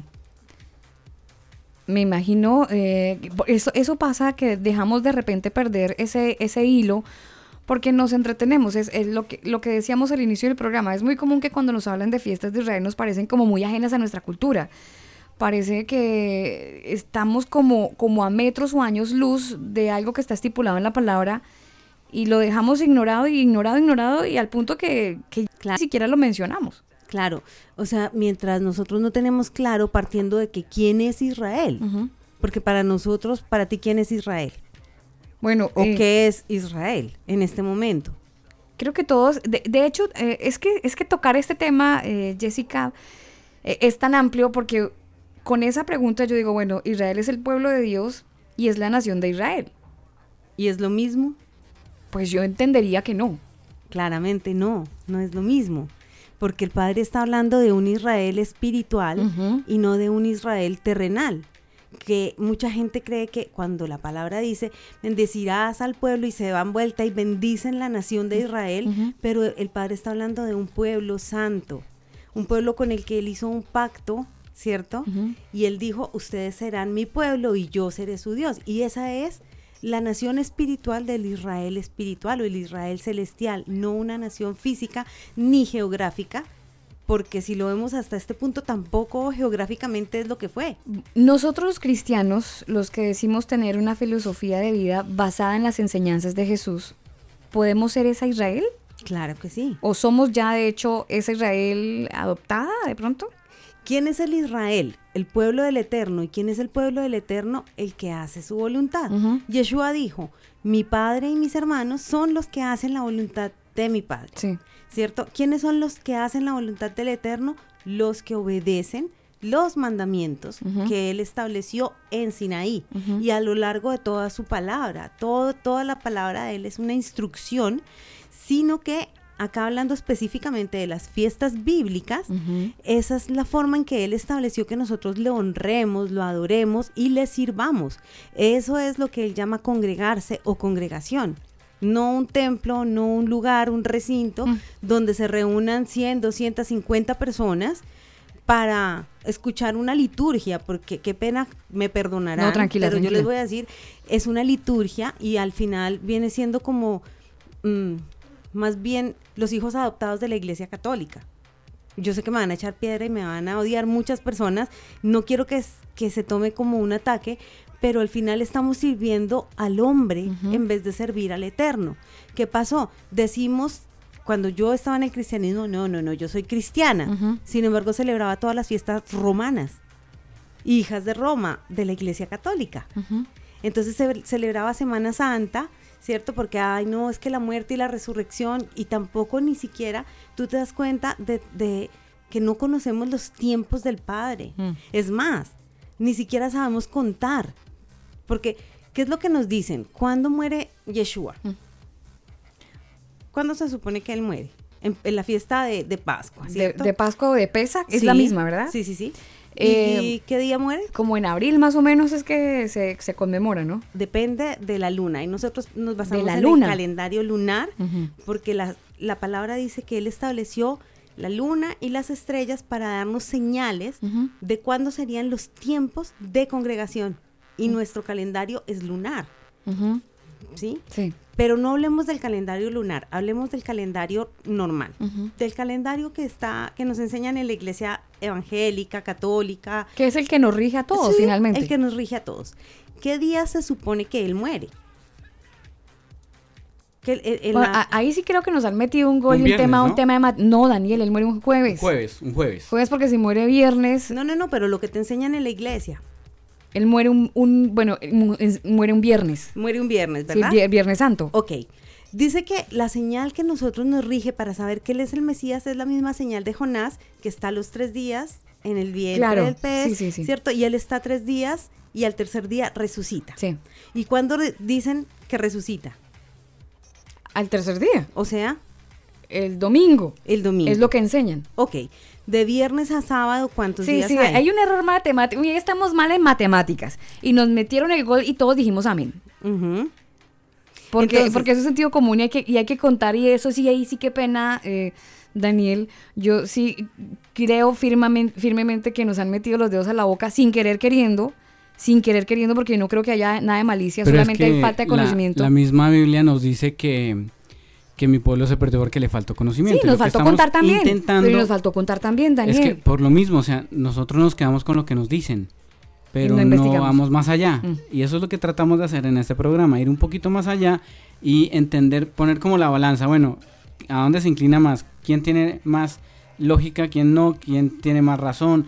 Eh, ¿Es bíblico? ¿No es bíblico? ¿Por qué lo celebramos? ¿Por qué no lo celebramos? Y tratar de, de adquirir conocimiento, que es lo que necesitamos. Claro, entonces a la pregunta de Jessica, Jesús eh, nos enseñan que murió un viernes y re- resucitó un domingo, pero en los números es muere un jueves y resucita el domingo. No, ¿Tampoco? Tampoco. ¿Qué dice la, la escritura? Él muere y está tres días y tres noches. Acá también hay un problema porque te, puede, te dicen también que incluso en la Biblia, me lo dijeron esta semana, antiguamente los días no eran de 24 horas. Entonces, si los días no eran de 24 horas, ¿por qué Jesús, pongámosle el nombre latino o mundial, no sé, bueno, Sí. Jesús dice que son 12 horas de luz y 12 horas de oscuridad. Nos está hablando de 24 horas. Claro. Entonces, está tres días y tres noches, ¿cierto? O sea, ¿es una semana? No. No. ¿Cuánto tiene el, el día? 24. 24 horas. Entonces son tres días y tres noches. Creo que eso es Mateo 28.1, la, la parte bíblica que da referencia. Entonces, si no podemos contar ni siquiera tres días, no vamos a entender todos los mandamientos que el Padre O nos sea, yo soy un claro ejemplo de que definitivamente no estamos entendiendo. Andrés nos comenta, dice que muere un miércoles y resucita después de finalizar ¿Un Shabbat. miércoles? Claro, ¿Jesucristo muere un miércoles? sí. Pero Jesucristo no. Yeshua. Ahí hay otro ¿Y dónde tema. está la bolita? Porque ahí ya me pierdo yo también. ¿Por qué, le, por qué le cambian el nombre? Los nombres propios no se cambian, no se transliteran y no tienen traducción. Sí. Que- porque queda uno con, la con el interrogante Daniel, porque pues es el nombre que eh, en nuestra lengua, eh, pues el nombre de Jesús es el que todos interpretamos y lo, y lo llevamos al contexto de que es el Hijo de Dios. Entonces, Claro, cuando pe- me pero dice acuérdese que invitada, hemos aclarado que en muchas veces cuando nosotros oramos decimos, ay Señor, no sé, en el nombre de Jesús bendice estos alimentos. Pero es que, ¿cuál Jesús? Sí. ¿El Jesús de la panadería? sí, sí, sí, eso lo Eh, hemos comentado. Y de hecho, bueno, yo por lo menos a, a veces yo digo, Señor, en el nombre de Jesús de Nazaret. Bueno, Sí. por lo menos lo, lo estoy llevando ubica, lo ubica. allá al, a- al que es. Ay, allá, Pero- el que murió, aquel, pero- aquel judío. Pero sí es importante, eh, pues, tener argumentos de por qué decirle Yeshua. Jessica, entonces el- la forma como mejor, no, no sé qué palabra utilizar, para acercarnos al Señor Jesús es decirle Yeshua, Yeshua es su nombre, que significa salvación. Yeshua. Yeshua. ¿Me entiendes? Si el Eterno y le da... Jesucristo. Es que es una, esa es una palabra compuesta y es una palabra que no quiere decir el verdadero nombre. Ahí transliteraron y cambiaron. Y el significado de Jesucristo, eso es un tema, es un tema que hay que prepararse primero porque él es fuerte. Entonces llegar y decirlo así de sopetón Ya. en una emisora cristiana nos van a echar. Sí, Hay que poco a poco. Aquí, somos resistentes a las piedras, somos bien, el combo. Muy bien. Entonces, si los nombres propios no se transliteran, Mm. porque por ejemplo, no sé, nombra, nómbrame un presidente, Donald Trump. Donald Trump va a ser en todas partes el mismo nombre. Mm. Claro. No se lo van a cambiar. Claro. ¿Ves? No sé. eh, si, si tú vas a China o si tú vas a cualquier parte, te van a decir Alba. Claro. Entonces, el nombre del Señor Yeshua lleva el sello del Eterno, el sello de su Padre. Y ahí él le dice, yo te doy el nombre que es por encima de todos los nombres, el más alto nombre. Y le cambian el nombre, porque al rey David no le cambiaron el nombre, ni le transliteraron, y David se pronuncia David en todos los idiomas. Pero me preocupa algo. Yo sé que no, es que cada pregunta eh, genera como un desvío al tema y es lo que no, a lo que no quiero caer. Porque la Biblia, Reina Valera, la que todos tenemos, la que todos utilizamos, claramente está escrito el nombre de Jesús. sí. Entonces, eh, estamos hablando de un error de traducción de la escritura, Sí, de, la, una de manipulación. Una manipulación. Jeremías 8:8, si Mm. no estoy mal, dice la pluma mentirosa del escriba. Claramente nos está hablando de que hubo manipulación. Ya, bueno, volvamos Va- al tema de, de la a fiesta las- del las sí. Ok, vamos a partir con Pesaj. Es la primera fiesta que el Padre instituye en Egipto cuando les dice en la última plaga, ¿cierto? Les dice a los israelitas, ok, ustedes van a hacer esta cena con todos estos elementos que son memoriales y esto tiene una sombra profética, entonces ustedes van a hacer esto para que puedan salir de esa esclavitud, esas plagas, que ya no los toquen más y puedan ser libres. ¿Cuál es la sombra profética de la fiesta del Pesaj? En la fiesta de Pesaj muere un cordero, se derrama su sangre y se pone sobre los dindeles de la puerta. Nos está hablando de Yeshua, de su hijo, que va a ser el cordero perfecto, el sacrificio perfecto para sacarnos de la esclavitud de Egipto. Eso lo tenemos claro todos, que Egipto representa el mundo, la esclavitud, todo esto. Entonces, cuando Él es ese cordero y nosotros hacemos ese memorial, porque cuando Él hace la última cena con sus discípulos, Él celebra esa misma fiesta, Sí. ¿cierto? Sí. Y Él celebra todas las fiestas. No, espera, espera, solemnes. espera, espera. Cuando él está con los discípulos, él celebra la fiesta del Pesach, la, la fiesta de la cena, la del vino y el pan con los doce. ¿Ese es el mismo Pesach? Ese es el mismo pesa. ¿Ves? Entonces esa sombra profética está desde el principio hasta el final. Él cumple... Cuando, cuando en la iglesia se toma la Santa Cena, ¿es una manera de celebrar Pesach? No, es una manera de celebrar la hostia católica. ¿Por qué? Porque no si lo tiene- estamos haciendo en el nombre de Jesús. no- pero bueno, pero Jesús no es Yeshua. Bueno, es que ahí es donde empiezan los, la- los muchos interrogantes porque uno dice, bueno, Dios mío, quitemos la parte, quitemos todo este argumento histórico y vamos a la intención del corazón. Perdón que me meta, querida invitada Jessica Paola. Si en la intención de mi corazón está agradar al Padre, obedeciendo a su hijo Yeshua, recordando esa fiesta del Pesaj con la cena, ¿estoy mal? Sí, ¿Por qué si no lo hago? porque tú lo hago por agradarle hacerlo. a él. Él dijo, haced esto en memoria de mí. Por eso. Él es el memorial. Por eso yo lo hago en ¿Cuáles memoria son de él. los elementos que están incluidos en esa fiesta? La sangre, Ya, ¿qué su más? cuerpo y el perdón de los pecados. No. Él dice que tenemos que tener hierbas amargas. En la. eh, no, no. Tor, eh, momento. eh, tacho. Eh, ¿Hierbas amargas en la Santa Cena? En la cena del memorial de Pesaj. Es que la Santa Cena es una cosa que se inventaron para disfrazar el memorial, que es una sola vez en el año. Nosotros no estamos haciendo cada rato ese memorial. Es una conmemoración, es un memorial. ¿Me entiendes? Y nos recordamos de todo esto, de lo que Él pasó para darnos la libertad. Claramente lo tenemos presente siempre, pero una sola vez al año, en la primera fiesta, cuando parte el año lunar, el año bíblico, el Padre dice, van a hacer esto. ¿Listo? ¿Qué dice Él? Dice, van a tomar hierbas amargas, van a tomar el vino o el jugo de uva, van a tomar ¿El pan? el pan ácimo sin levadura. ¿cierto? Van a poner la sangre y nosotros hacemos ese memorial. ¿Con sangre y todo? No, no, no, porque la sangre ya fue derramada. ¿Quién derramó la sangre? Yeshua. Entonces tomamos el pan, tomamos las hierbas amargas, comemos el cordero y todo esto nos recuerda que Yeshua derramó toda su sangre, se entregó como ofrenda perfecta. ¿sí? Él mismo se entregó y esas, esas hierbas amargas nos representan el pecado. Entonces, comer hierbas amargas no es rico. Mientras tú las estás comiendo, estás consciente de lo amargo que ha sido vivir en ese pecado, de lo amargo que ha sido tu vida en, en Egipto, en la esclavitud. ¿Mm? Luego comemos ese cordero. O sea que en la Santa Cena, finalmente en la que hoy celebramos, tomamos, recordamos el tema de las hierbas por ningún lado. Claro que no, porque no, lo ha- no es correcto, no es la fiesta correcta. Eh, ¿Eso tiene una base bíblica? ¿Eso que nos Sí, estás claro. contando de, de la, de, esa, de esa hierba amarga y del vino y del pan Sí, sí, ácimo?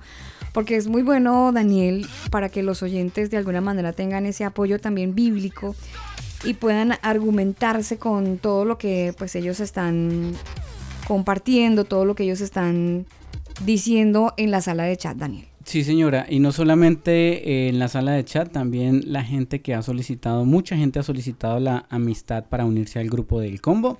Usted lo puede hacer, búsquenos en Facebook, estamos como facebook.com slash el combo oficial. El combo con K de kilo. Siempre que busque combo, póngalo con K de kilo. Quiero saludar a Andrés González, eh, nos habla, hace mención en la sala de chat de lo que estamos hablando, dice que las hierbas amargas, también hay algo dulce, habla de manzanas con miel, por ejemplo, dice, aclaro, el cordero sí se come en Pesaj, en este momento no se constituye como el cordero del, como el Corban Pesaj, porque es necesario el templo. Y- Bueno. Y, eh, para que el templo sea Corban Pesaj y cita Levítico 23. Acá, acá hay un tema con respecto a la manzana, a la miel y este tipo de cosas son son del judaísmo.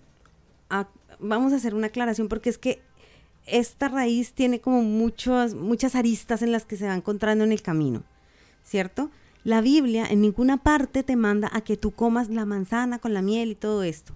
Esas son cosas que han sido eh, puestas, adoptadas, sí, se han pronto. puest- ha- ha sido impuestas por hombres.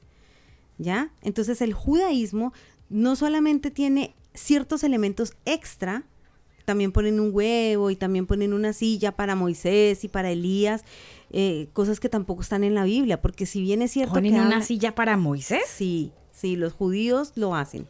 Y esas cosas no están en la Biblia. Nosotros debemos basarnos en lo que está escrito literalmente. Ahora, ¿cuál es la idea? Porque uno dice, ah, pero es que la Reina Valera, pero es que la Pechita.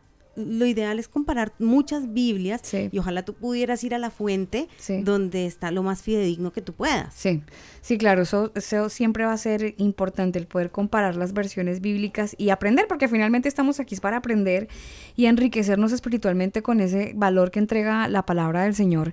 Por eso estamos hoy en el combo hablando de este tema que es muy espinoso. Yo sé que es espinoso y de repente nos, nos saca canas a todos, pero qué rico hablar de ese tema que de repente no se toca en la iglesia o si se toca por ahí en redes sociales terminan agarrándose los moños, se tiran memes así como medio feos y no se habla con el debido respeto porque Eso- finalmente estamos hablando del ser más importante del universo. Entonces, Eso, mire, eso hay gente que dice que hablar de religión es como hablar de política, no, pero aquí el tema no se trata de quién tiene la razón no, y- no. Y, y, y quién, eh, si se la puede ganar, no, sino de respeto y, y escuchar... eh, Además que el- mire, Alba, este tema, el único que da convencimiento de todo esto es el Espíritu Santo. Entonces, eso es lo más importante. Eh, tenemos oyentes desde Ah. Colombia. Bien, ¿quién está por ahí? ¿Hay alguien en línea por ahí? A ver, hola. Hola, hola, ¿cómo están? Hola, bien, ¿con quién? Con Andrés González. ¿Qué hubo, Andrés? ¿En qué ciudad? ¿Cómo van? Estoy cerca de Bogotá, estoy en Tocancipá, Cundinamarca. Ay, qué rico, un poquito de frío. Un poquito, pero no, está haciendo calor últimamente acá, tenaz, pero, ah, pero bien, gracias al Eterno todo bien. Calor en Tocancipá, eso sí es como medio raro. Ojalá no les vaya a temblar. Sí, Ojalá, No. ojalá no les vaya a temblar. Bueno, Andrés, hablemos un poco acerca de las eh, fiestas eh, que están en la Biblia y que los cristianos de repente como que las tenemos olvidadas. ¿Qué pasa con eso? ¿Qué opinión tienes? claro que sí, mira, hola Alba, Daniel, eh, Jessica, creo que se llama la Hola. chica que está con ustedes, ¿verdad? Sí. Hola, ¿cómo están? Mira, yo concuerdo con muchas co- en muchas cosas con Jessica.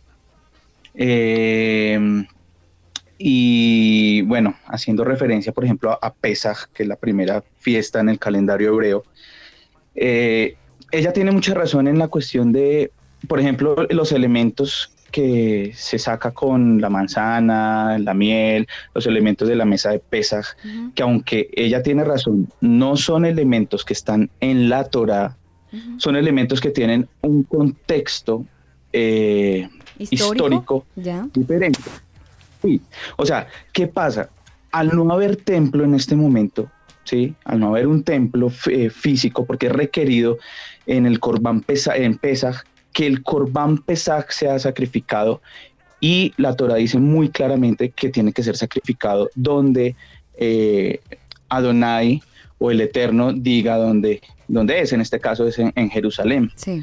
no hay templo en este momento, ¿sí? Por eso, aunque se puede comer cualquier tipo de carne en este momento en Pesach, sea cordero, sea carne de res, sea carne, no sé, pollo, ¿sí? No se considera ni se constituye como un corbán Pesaj. El corbán Pesaj es algo tan sagrado, ¿sí? Sí. que por eso Yeshua tuvo que morir. Por ejemplo, este año, este año cae en, en abril 8, eh, Pesaj, y concuerda con el miércoles que estaba hablando eh, Jessica, Sí. cuando fue que murió Yeshua. Este año, digamos, Ah, este año que cae, si cae la fecha balance, real. O sea, como la fecha real, Sí, digamos- Ya, ya, lo entiendo. Haciendo una remembranza. Sí, sí, sí. Este año cae el 8 de abril, ¿sí? Y hay que tener en cuenta varias cosas. Pesaj, eh, por ejemplo, en el 10 de Aviv, que es el del 10 del, del primer mes, es cuando se inspeccionaba el cordero y eh, por eso Yeshua, el 10 de abril, entró a Jerusalén y la gente le ponía eh, Ramas. pues ramas Sí. Cuando él entraba en el, en- en el burrito, en el pollino, y fue cuando, cuando eh, básicamente eh, estaban diciendo eh, proféticamente que él era el cordero de Elohim, ¿sí? Por eso le decían a él, sálvanos, ¿sí? Sí, le sí. gritaban a él, sálvanos, aquí está. ¿Se nos fue Andrés? No, creo que por ahí está. Estoy, ¿me escuchan? Sí, sí, sí, sí, fuerte, fuerte y claro, Andrés. Ahí estamos. Ah, ok. Ah, perdón. Entonces, bueno, hay que tener en claro eso. Pesaj, eh, Yeshua no comió la cena de Pesaj, el, el, eh, Pesaj es el 14, es el 14 de Aviv. Panes sin levadura comienza el 15. Recuerden que los días hebreos y bíblicos comienzan al caer el sol y terminan al caer el sol. No empiezan a las 12 de la mañana, de la, de la medio- de la medianoche y terminan a las 11 y 59 del día siguiente. Oigan. Sí me hago, me hago entender No, yo, entonces. yo le entrego, pero, pero, per- permítame un segundito. Usted, yo lo veo que usted está metido muy en el movimiento de las fiestas judías o las fiestas cristianas. Mira, lo que pasa es que cuando yo, yo fui cristiano muchos años, ¿Ya? muchísimos años, y, y creo que Jessica me va a entender mejor que nadie el por qué cuando uno empieza, yo, yo, ¿por qué estoy en este momento acá? Ujú. Yo come, o sea, a mí me decían, pero es que la Biblia se, eh, no, no concuerda esto con esto, no co-". y eso me quedó a mí desde pequeño, desde que yo tenía ocho años, Ya. 10 años, perdón, más o menos, ahorita tengo 34, quedó marcado y yo, pero ¿por qué dicen eso? Comencé a estudiar hace cinco años. Mira, eh, mi esposa es descendiente de judíos y palestinos. Y yo decía, pero ¿por qué ella no busca sus raíces? Sí. Porque, o sea, ¿qué pasa? Porque ella no busca su raíz. En fin, decidí yo, incluso antes de casarme con ella, buscar esa raíz. Sí. ¿Qué pasa? Lo- lo- la primera, lo, lo prim- a, mí, yo, a mí me gusta mucho la parte profética eh, y me gustaba mucho en el cristianismo. Y entonces me fui por la parte, y lo primero que hallé fue la fiesta de las trompetas, Yom Teruah. Entonces eh, empecé a estudiar y ahí comencé a aprender, aprender, aprender, hasta que me di cuenta que es necesario guardar la Torah. Digamos que en ese caso eh, será tema para otro día, tal vez No, pero por en supuesto. este caso, digamos, las, sí, las fiestas, digamos que lo que nos, está, nos compete en este momento es eso. Eh, por eso estoy, eh, estudio mucho, por ejemplo, el contexto histórico de las cosas. El, tengo maestros de los Estados Unidos, de Puerto Rico, de acá de Colombia, con los cuales aprendo pues, pues Torah y, y- y, pues muchas cosas, digamos, en contexto histórico, cultural, porque es tan importante. Mira, las cartas de Pablo están tan mal entendidas porque no se entiende el contexto, no se sabe cuál es el problema que Pablo está tratando, por ejemplo, en, Ga- en Galacia o en Corinto Sí. o en los... En, sí, eh, no se sabe cuál es el problema que le está tratando, no se sabe a cuál es la audiencia, quién Sí. está hablando. Sí, sí, sí, sí. Sí, entonces, entonces, por ejemplo, si nosotros no, como se dice en el cristianismo, no somos, no somos Israel y somos la iglesia cristiana gentil y no sé qué, entonces no podríamos leer ni la carta de Santiago, ni, ni Hebreos, ni Gálatas, ni Pedro, porque son cartas que están eh, específicamente escritas para una audiencia y están específicamente escritas en un contexto cultural. Recuer- recordemos que eh, cuando se refiere en el Nuevo Testamento a las escrituras, no se refiere al Nuevo Testamento porque en esa época el Nuevo Testamento no estaba escrito. Tú Se refiere tienes, al Tanaj. Eh, Andrés, tú Dime. tienes, tú tienes mucha información y la valoramos muchísimo, pero tenemos otro oyente que también quiere participar. De todas maneras, quédate conectado porque el programa necesariamente va a tener que tener eh, un segundo episodio. Entonces, y lo más probable es que y lo más probable es que Andrés lo estemos Andrés llamando. porque eh, ah, dijo algo bien interesante con respecto a, libros que, que no se han Sí, leído. sí, sí, sí, sí, a la y de hecho hay muchos descontextualización. otros libros que no están en la Biblia, pero que también tienen su cierto grado de verdad. Sí, sí, la historia desafortunadamente la hemos ignorado y, y bueno, eh, hemos caído en el error. Andrés, gracias por llamarnos desde Tocancipá. Por favor, sí. agua de panelita como con almohábana, ¿será cierto? Sí, Sí, Tocancipá. sí, claro que Sí, sí. agua de panela, almohábana y queso No, campesino. Pero esto sí es que Por favor, por favor. Les Y a nombre del voy combo. a dejar una- una- un- Y la etiqueta, y, la etiqueta en redes sociales, por favor. Numerar el combo. Les voy a dejar, les voy a dejar una, una última frase. Señor. Recordemos que la palabra está escrita, eh, o sea, la palabra no fue escrita a nosotros, pero sí fue escrita para nosotros. Es diferente, porque nosotros no éramos la audiencia original. Ya. Entonces hay un contexto cultural, histórico, Sí, pero claro. aplica para nosotros. Claro, hay una variante Sí necesariamente, pero por supuesto. Pero por supuesto. Necesitamos estudiar la, la Biblia en el contexto hebreo original. Entonces, eh, no, pues con gusto estoy aquí para servirles eh, y pues comparto muchas cosas que, que Jessica estaba diciendo. Hay una que otra que no, pero digamos que eso es tema para otro día. Sí, sí, señor. Bien. Vale, un abrazo, Andrés. Juicioso, pues. Un abrazo, bendiciones. Chao, bendiciones. Pues ahí seguimos en el combo, son las eh, 10 de la noche, 49 minutos. Este programa va a tener alargue, mis queridos amores. Ustedes nos pueden escuchar en Spotify. Si de repente dicen, ay, pero ¿a qué horas empezaron? Pues empezamos a las 9 horas Chile, 7 horas colombiana. En Colombia a las 8.49 minutos, 8.50, pero probablemente nos vayamos hasta las 10 horas de Colombia. Ah, no sé si hay un oyente más. Mientras nos vamos con algo de música, ¿qué tal si escuchamos algo de One Republic? Esta canción se titula así Wanted. Seguimos en el combo y hablando acerca de las fiestas bíblicas. ¿Por qué rayos no las celebramos? ¿Qué onda con las fiestas? Porque estamos en otra actividad y de repente hay muchas fiestas bíblicas que, que como que mm, olvidadas. Como la canción Wanted, buscándolas. I could overflow an ocean with the cavalcade of all my tears. And I know it sounds dramatic, but that's just how it feels. She said, I'm holding to the notion that I'll find something real. And I just wanna be wanted. Oh, I could use a little love sometimes. I just need to be needed. Oh, I like to know I'm crossing someone's mind. I just wanna be someone that somebody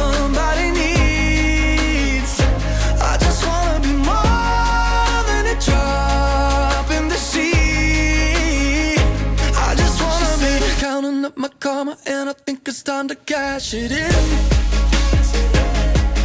So tired of living in the shadow of the mountain of what might have been. And I know it sounds dramatic, but that's just how it feels.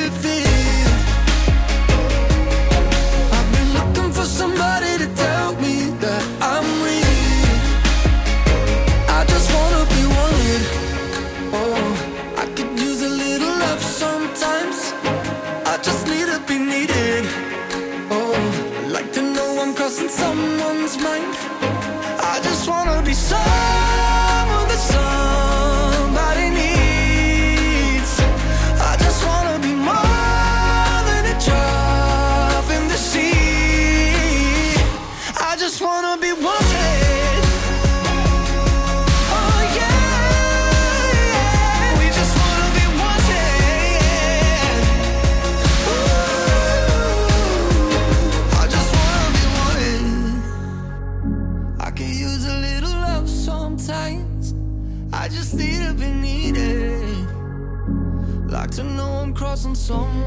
Ahí estaba One Republic y esta canción Wanted.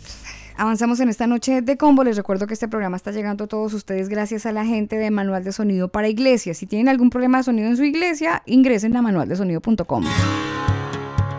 Manual de Sonido para Iglesias. Es el primer libro con énfasis en la educación dirigida a los músicos de las denominaciones eclesiásticas. Este libro fue escrito por Elber Montiel, productor musical colombiano, y Daniel Torres, ingeniero de sonido chileno. Sus conocimientos enriquecerán desde un punto de vista técnico a los ministerios de las diferentes congregaciones, brindando la posibilidad de mejorar la calidad del sonido y acople de la banda en el momento de realizar sus reuniones o eventos en vivo. El exceso de volumen es perjudicial para tu salud. Infórmate www.manualdesonido.com. Los hombres cuestionan la verdad del cristianismo porque odian su práctica. El combo. Elcombo.com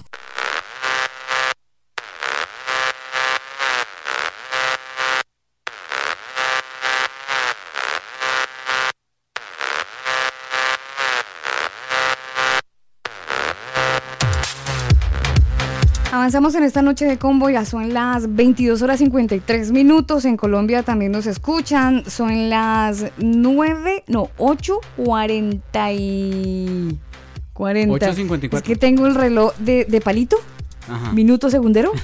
Y, y el segundero ahí me tapa. Y No, es no, no. muy chiquitico. Usted sabe que tengo visión de corto alcance. 10.55 en Chile hora oficial, 8.55 en Colombia. Y aprovechamos de enviarle un saludo a todos nuestros oyentes que están conectados a esta hora. Y espero porque yo tengo que abrir aquí porque no puedo dejar a ninguno por fuera. Pero por favor, mientras usted nos cuenta quién, quién está en la sala de chat, le cuento que a, a esta hora tenemos una temperatura de 24 grados, la máxima hoy se pronosticó sobre 34 grados y yo creo que aquí en cabina se sienten más de los 24, señor. Nos escuchan desde Chile, España, México, Puerto Rico, Colombia, Irlanda, Italia, Argentina, Costa Rica y Brasil. Así que un abrazo muy especial para todos ustedes. Hablando de Irlanda, en un, un ratito vamos a escuchar algo de We Are Messenger, esta banda de Irlanda que hemos estado escuchando por estos días en el combo. Los cristianos debemos celebrar las fiestas bíblicas. ¿Qué onda con eso? ¿Dónde está el eslabón perdido de las fiestas bíblicas? ¿Por qué nosotros no las celebramos? ¿Dónde está, mm, dónde está esa, esa pérdida en cuanto a la práctica? Está con nosotros en esta noche una invitada especial. Ella es Jessica Paola. Ella hace parte del grupo internacional Casa de Estudios eh, Cielos Nuevos y Tierra Nueva.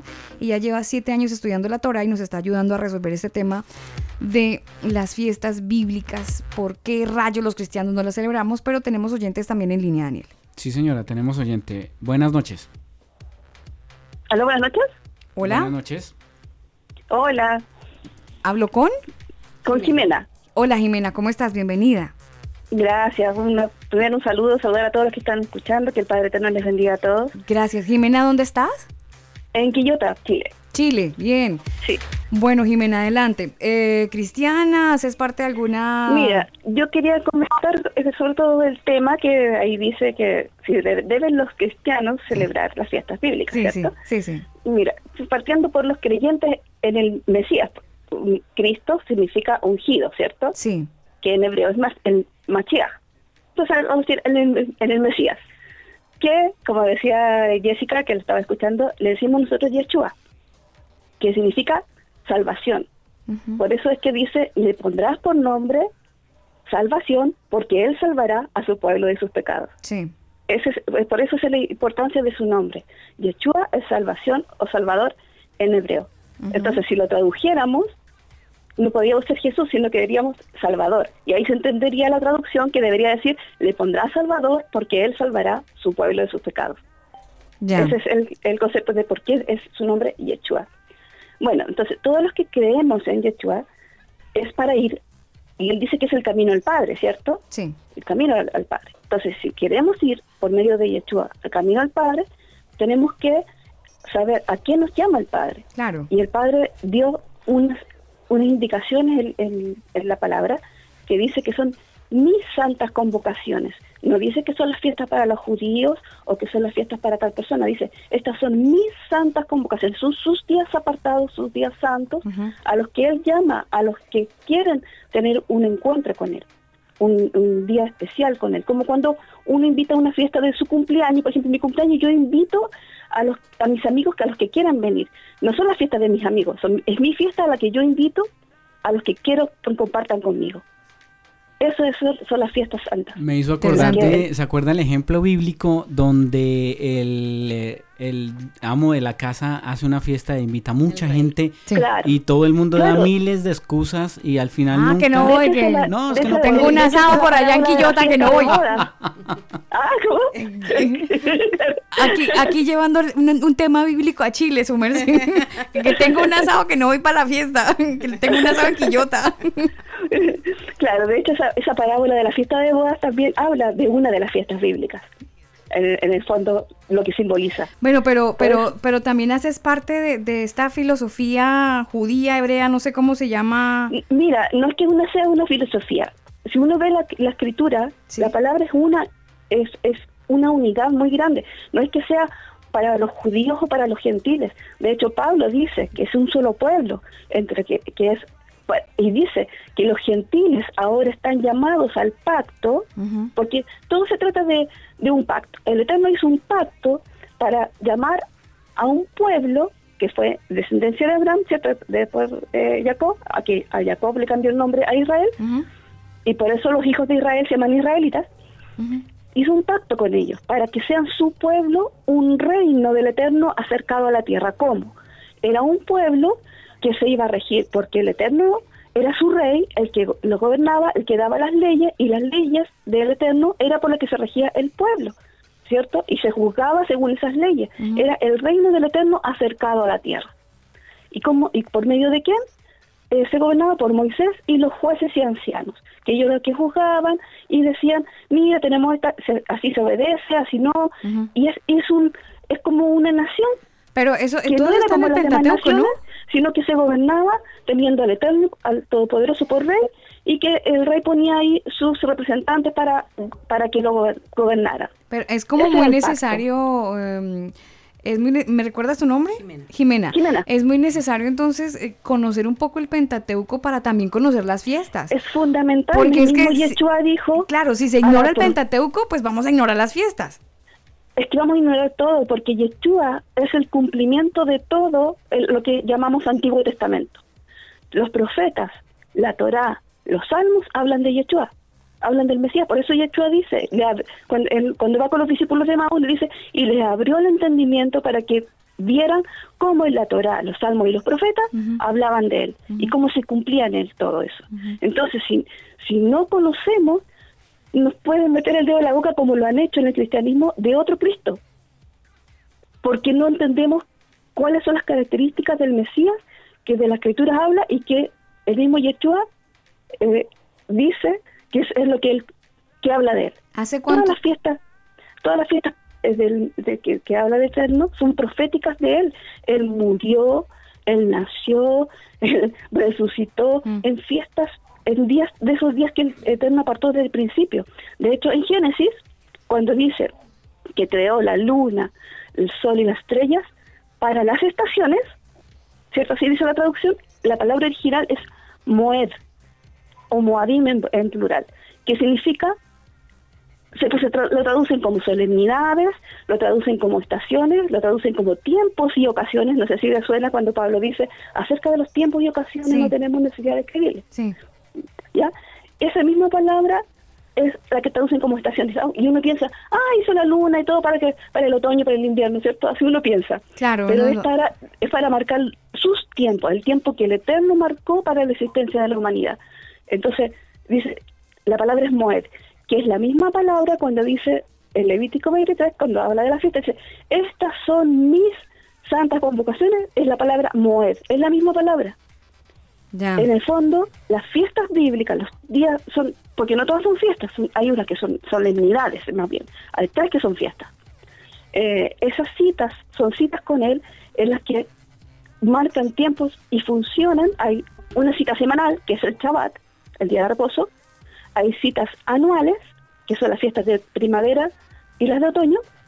Hay fiestas cíclicas, por ejemplo, los jubileos, y todas funcionan como si fuera un reloj, como el, el segundero, el minutero y el horario, de un reloj profético que va avanzando, avanzando hasta que el tiempo ya no sea más, como dice el Apocalipsis, Ya. y viene para la eternidad.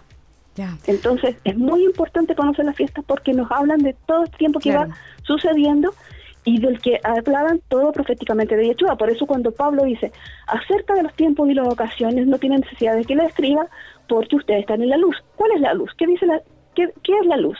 Dice, la palabra es la luz, ¿cierto? Lumbrera mi camino. Sí, es salmo. Si estamos en la palabra, conocemos los tiempos y las ocasiones. Por eso dice, pero ustedes no están en tinieblas para que ese día los pille como ladrón. Ustedes están en luz, conocen los tiempos designados del Eterno, porque así como en una fiesta murió, como el, el día eh, también de fiesta nació, en un día, todo lo, lo, lo cumple en sus Yeshua en su día, así también va a ser el día que regrese, el día que sea el, el- la fiesta de bodas, etcétera. Todas son fiestas, y se, se dividen en dos ciclos, las fiestas de primavera y las fiestas de otoño, que nos hablan de la de, la de primavera, del- de los primeros que él tuvo que cumplir en su primera venida, y las otras, ese, las de otoño, es el final de la, a su segunda venida pero que están parcialmente cumplidas también, porque si tú ves, tres años y medio duró su... Su, Su ministerio. Su ministerio, por decirlo. Y lo terminó en el tiempo de, de las fiestas de primavera. Pesas, panes sin levadura, Mm. ¿cierto? Y bicurín. Bueno, de hecho, ah, ¿se acuerda cuando Dios creó el mundo? ¿Mm? ¿Lo hizo en cuánto tiempo? En siete días. Seis, seis días. Seis días, y Ah, el séptimo lo descansó. Ah, eso es otra Así fiesta, es. ¿no? Sí, Vamos sí, a hablar sí. también de esa fiesta. Mire, Ya, hay, co- hay comentarios de, de algunos oyentes. Sí, Jimena, muchas gracias por estar con nosotros. Gracias por tu aporte y quédate conectada con el combo. Muchas gracias. Gracias, chao. Chao, Jimena.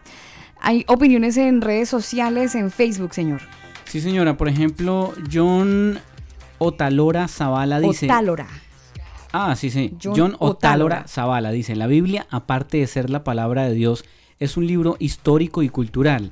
Hay costumbres típicas de, ojo, esas épocas netamente judías, al igual que persas, romanas, etc. Adaptarlas a nuestra época y a nuestra cultura es simplemente innecesario, salvo las instituidas por Jesús, como por ejemplo la Santa Cena. Es uno de los comentarios. Ya. Bueno, de ahí para abajo hay varios comentarios. Jonathan Patiño le dice a John Otálora, con mucho cariño te digo que te informes bien, la Santa Cena que dices en realidad es Shabbat y Yeshua o Jesús como judío celebró todas las fiestas. Eh, bueno, y ahí se arman mm, comentarios, comentarios. eh, la ley no está hecha para la salvación. Si así fuera, Jesús no había tenido que, venir a darnos salvación. La ley está hecha para vivir en la tierra. Bendiciones. Eh, Jonathan Patiño comenta. Ahí se armaron los dos ellos en casi que combos, ¿no?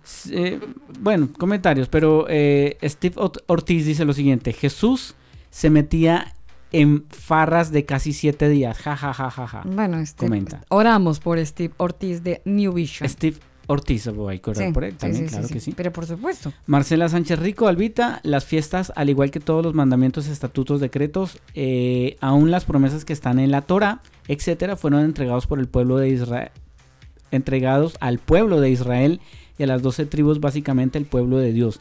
En la Biblia no dice que sean fiestas judías, pues no solo la tribu de Judá estaba allí.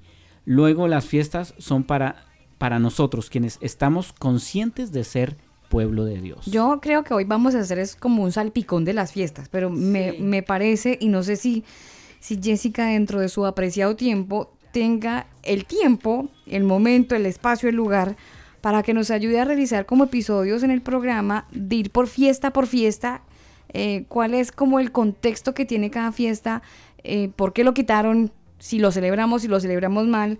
Sería muy bueno poder desarrollar ese tema, Daniel, porque mm, podríamos quedar como salpicado todo y la Sí, idea sí, es sí. profundizar realmente. Y si Jessica tiene tanta experiencia eh, estudiando la Torah, pues qué, qué bacano que podamos salir de, del empacho, Hay dijo por ahí un amigo. comentarios, Alba. Eh, Jonathan Patiño dice, claro que sí, debemos celebrar todas las fiestas bíblicas. Eh, otro ah, comentario dice aquí, Natalie Vega, sería algo muy bonito. Mauricio Rojas Martínez dice, desde que no pidan regalos y den torta, hágale. Quiere celebrarlas todas. pues estoy hablando de las fiestas eh, bíblicas y hay una em, que yo creería que es como la piedra en el zapato de más de un cristiano y de más de una persona que aborda este tema de las fiestas bíblicas y es el Shabbat, el sábado. Ese es la piedra en el zapato, el tema de discusión. eh, bueno, Shabbat es el día de descanso, ¿no? Es el, día, sí, es el reposo. Eh, es muy curioso porque en los diez mandamientos está. Claro que sí. Es el cuarto mandamiento, de hecho. También está manipulado el tema de los diez mandamientos, pero no hablemos de eso, hablemos del Shabbat Mm. en sí.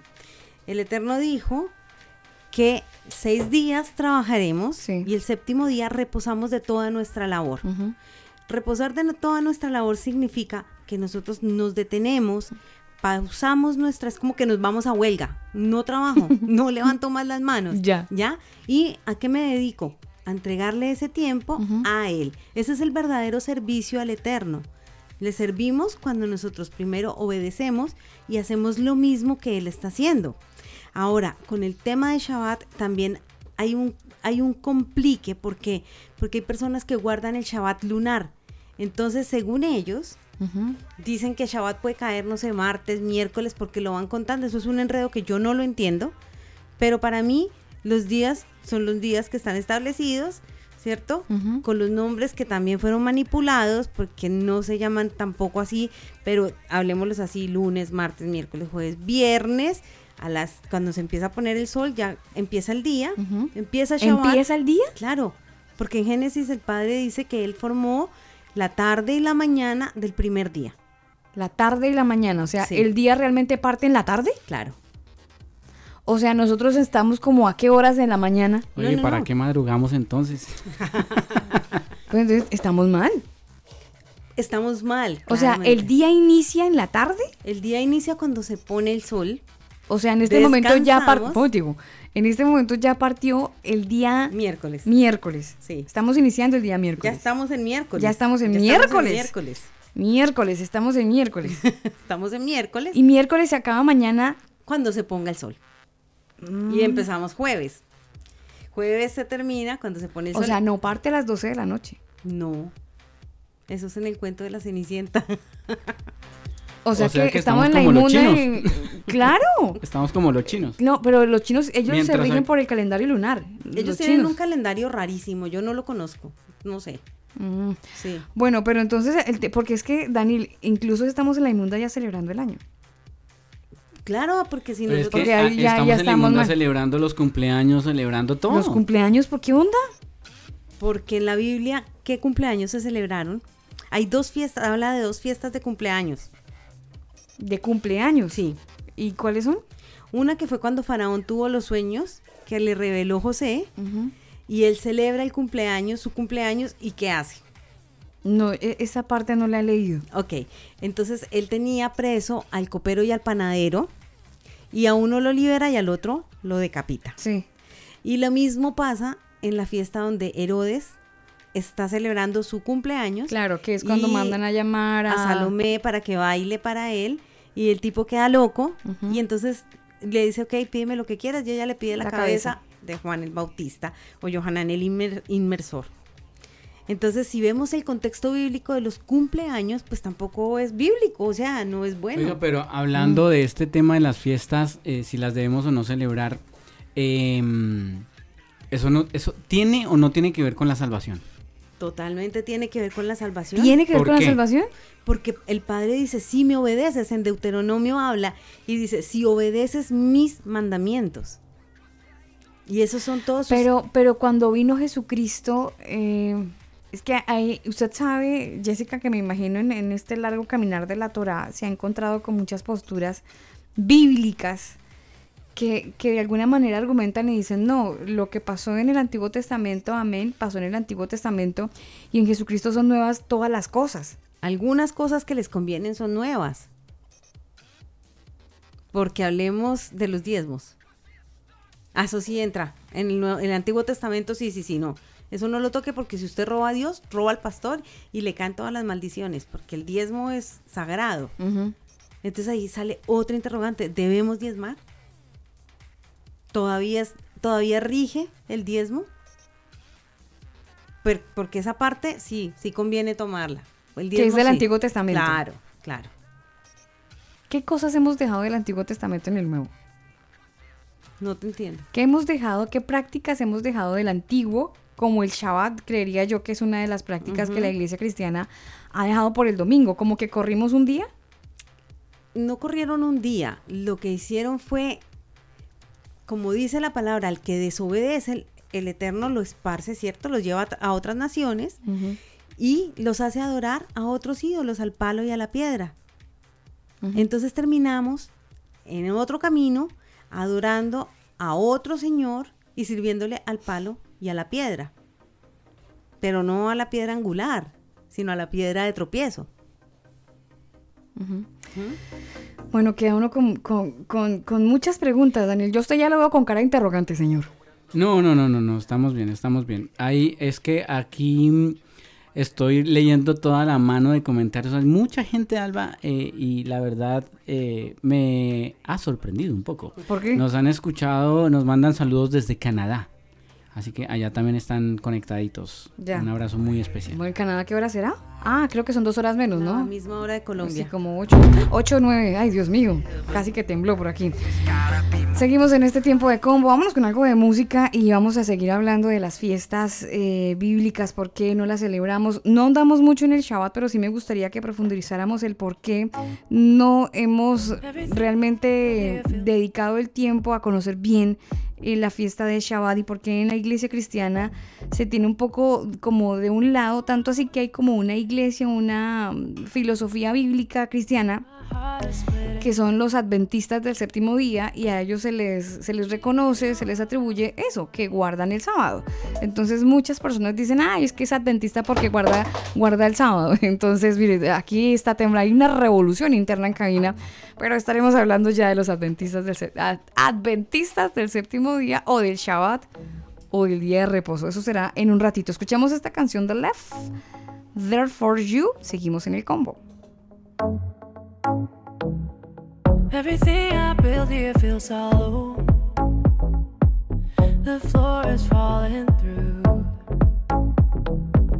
Don't know which pathway to follow. My heart is split in two. Was it even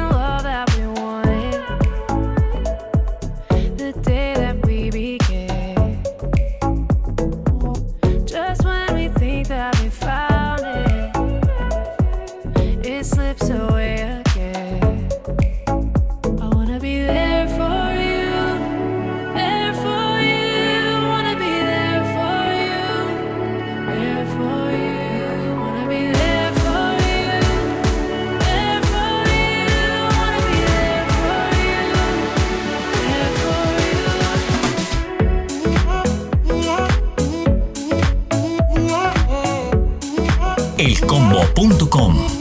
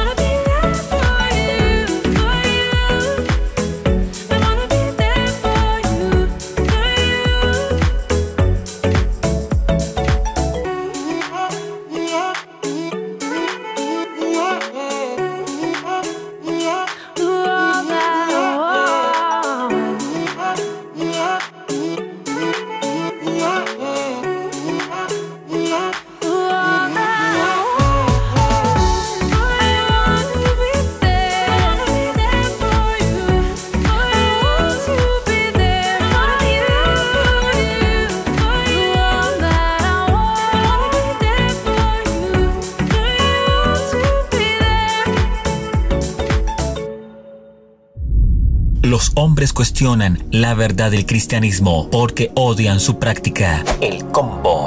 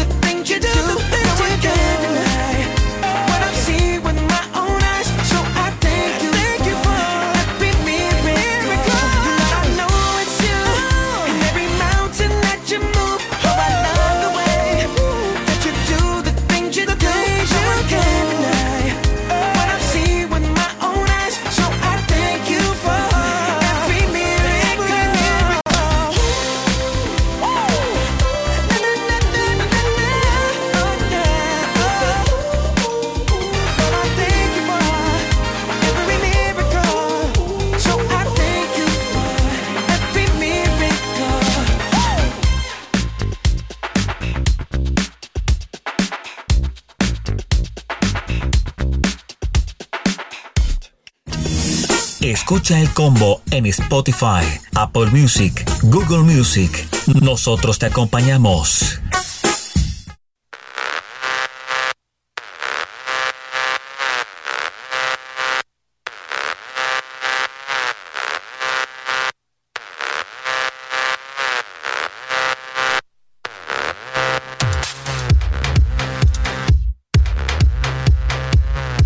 Mis combi, mis queridos comberos. Usted sabe lo que iba a decir, iba a decir otra vaina. Combitos, combitos. Mis combitos. Tenemos hambrecita. ¿Cuántos tienen hambre? Es que dije Shabbat, comida, usted sabe. No, no, Hablaron de miel, de manzanas, ¿no? Pollo, carne, mencionaron muchas cosas y uno aquí Pan sin levadura. esperando el combo. Esperando el combo de la esquina y nada que llega. Oigan, no, no, que el domicilio. ¿Qué pasa con Uber? Bueno, saludo a toda la gente que está conectada y les agradezco un montón de verdad por estar con nosotros. Y es más, mis queridos comberos, combo lovers. Eh, quiero decirles que vamos a empezar a hacer un- una serie de episodios con respecto a las fiestas porque ustedes mejor que yo saben que esto tiene mucha tela de dónde cortar y queda muy mal además estar hablando como por los laditos porque eso es como dejar como medio chapuceado diría mi mamá como que, como que, como que se habla, pero no se habla. Y lo ideal, lo ideal es hablarlo, lo ideal es poder desglosar, hablar del tema histórico, de qué pasó, por qué nos cambiaron la historia, en qué momento nos dieron la vuelta a la manzana y terminamos hablando otra cosa practicando otra, otra, otra, otra enseñanza. Entonces, a partir, esto no nos lo inventamos ahorita, quiero decirlo, esto ya está algo previamente determinado, esto ya tenía una agenda organizada, no crean que es que estamos echando globos aquí en el programa No, de no es la ninguna Agenda manera. 2030. No, no, no, no. Es la agenda del combo que eh, vamos a empezar a realizar en el, en el programa todos los martes y vamos a hablar de un martes por, por fiesta, ¿no, Jessica? Sí. Un martes por fiesta vamos a estar mm, hablando del tema histórico, desenglosando muchísimo esta información. Vamos a tener invitados para, pues, para entender Claro que sí. bien el tema. Claro que sí, porque es muy importante conocer la historia, conocer bien los tiempos, en qué momento se cambió, quién fue el que lo cambió, cómo lo cambió, cómo lo aceptaron y quiénes lo aceptaron y quiénes son las hijas de este que lo aceptó. Las hijas. Las hijas, tiene hijas. Alguien que aceptó el cambio Sí. tiene, Tiene- hijas. Y, tiene, y estas hijas tienen una mamá.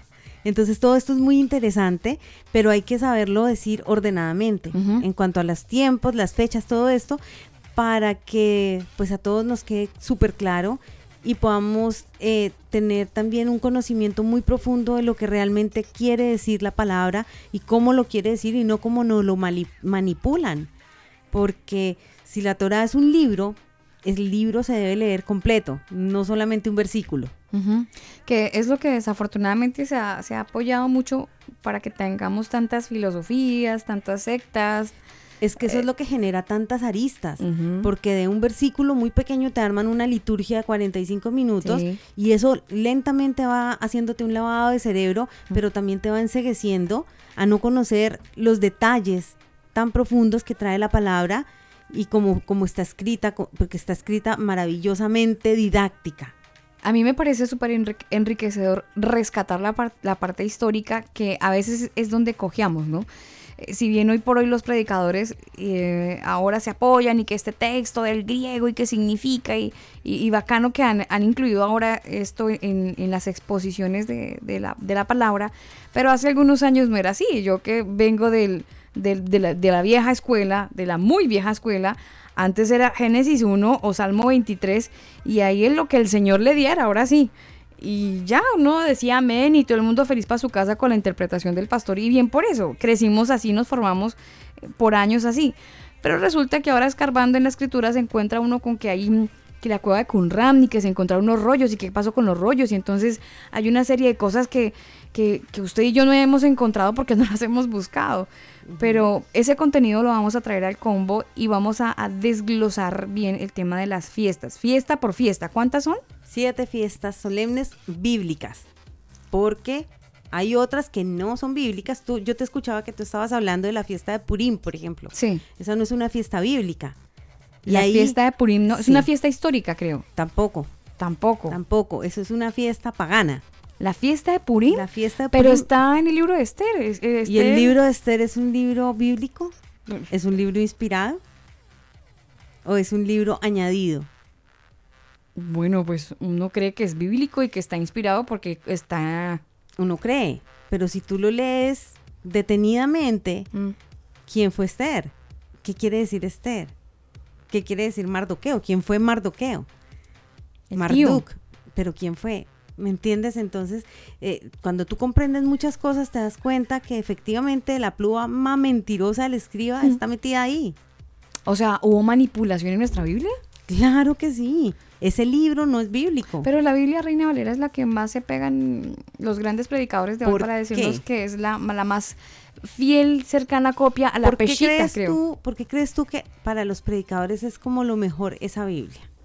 Bueno, es la que por años ha regido, por años ha regido el cristianismo, por lo menos en países de ¿O Occidente. será por la que más se acerca a lo que realmente quería decir la escritura o la que menos se acerca? No, es que no. ¿Ves? ¿Sí ves? Bueno. De hecho, bueno, algunas personas por ahí le tienen ciertos nombres específicos a la Reina Valera porque hay, hay textos añadidos que no, no corresponden.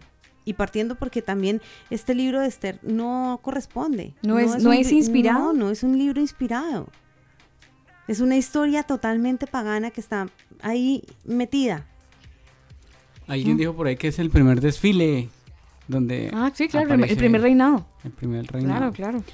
Primer Eh. Oiga, nos han preguntado que cómo buscan el, Spotify Ve, un del combo. téngalo ahí. Yo le tengo co- combo. Ah, no, le tengo la, la, la pastillita, mire. Escucha el combo en Spotify, Apple Music, Google Music. Nosotros te acompañamos. Claro, ustedes ponen el lugar, nosotros los acompañamos. Y nos buscan como muy fácil. Usted va ahí a la lupita de su cuenta de Spotify y o Apple, si tiene un iPhone, bueno, váyase a Apple Music y en Apple Podcast escribe ahí el combo oficial. El combo oficial. Ve que hay un icono, una aplicación para los podcasts. Bueno, en esa aplicación usted busca el combo oficial y ahí aparece. Ah, bueno. Spotify, que es lo que normalmente usamos. Pues Jessica, estamos muy agradecidos eh, con Dios por haberla traído, con el Eterno. Dios está, está mal dicho, Dios.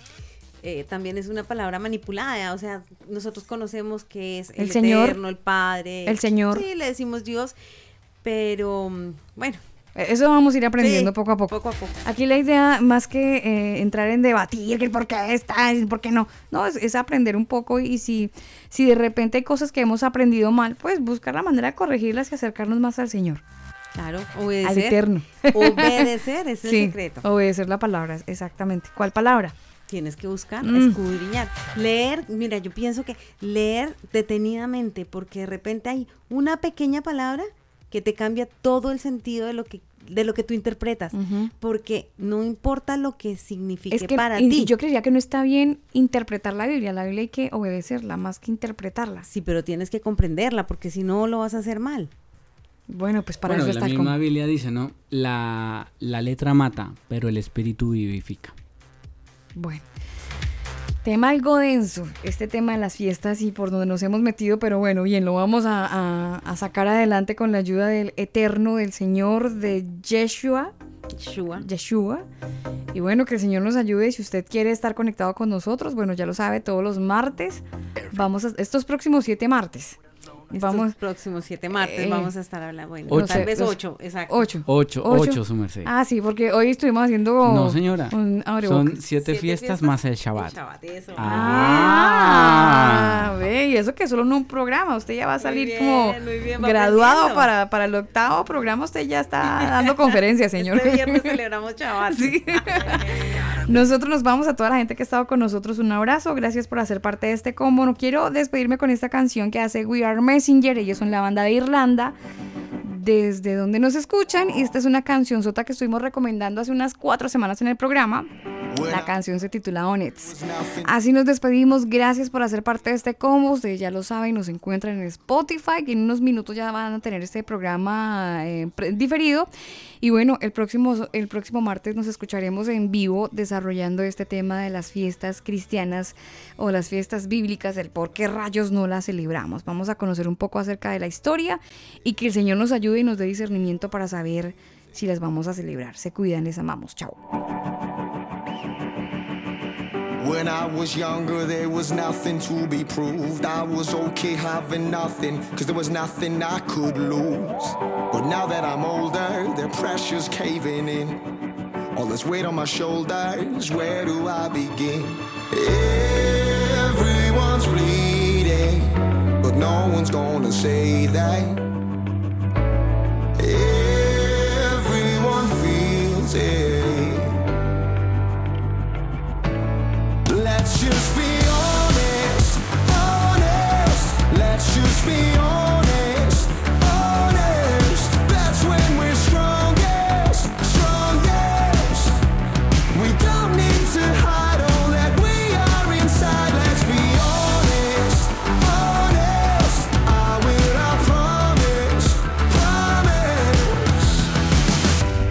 was young, I promised I'd always tell the truth. All I needed was my mother to say, son, I'm proud of you. But when I got older, the lies came creeping in. And I wanna confess it, but where do I begin? Everyone's bleeding, but no one's gonna say that. Everyone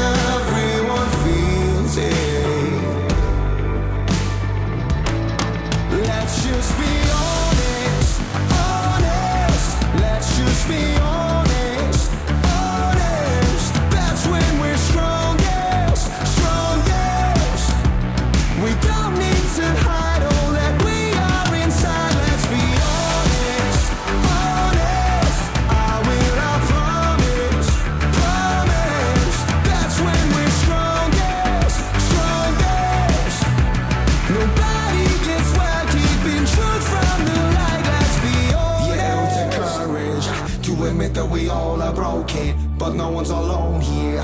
Everybody out here is hurting. Oh, All is pretending and hoping anybody get well. So raise up your voice if you got truth that you need to tell. Let's just be honest, honest. Let's just be honest,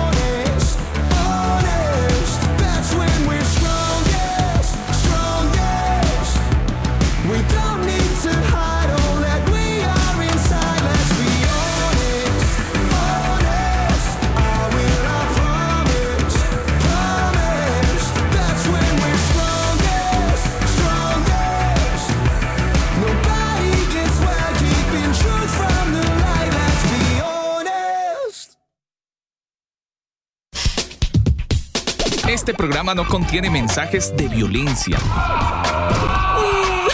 Las situaciones, nombres, personas y lugares descritos en este programa son producto de la ficción. Cualquier parecido con la realidad es pura coincidencia. El combo.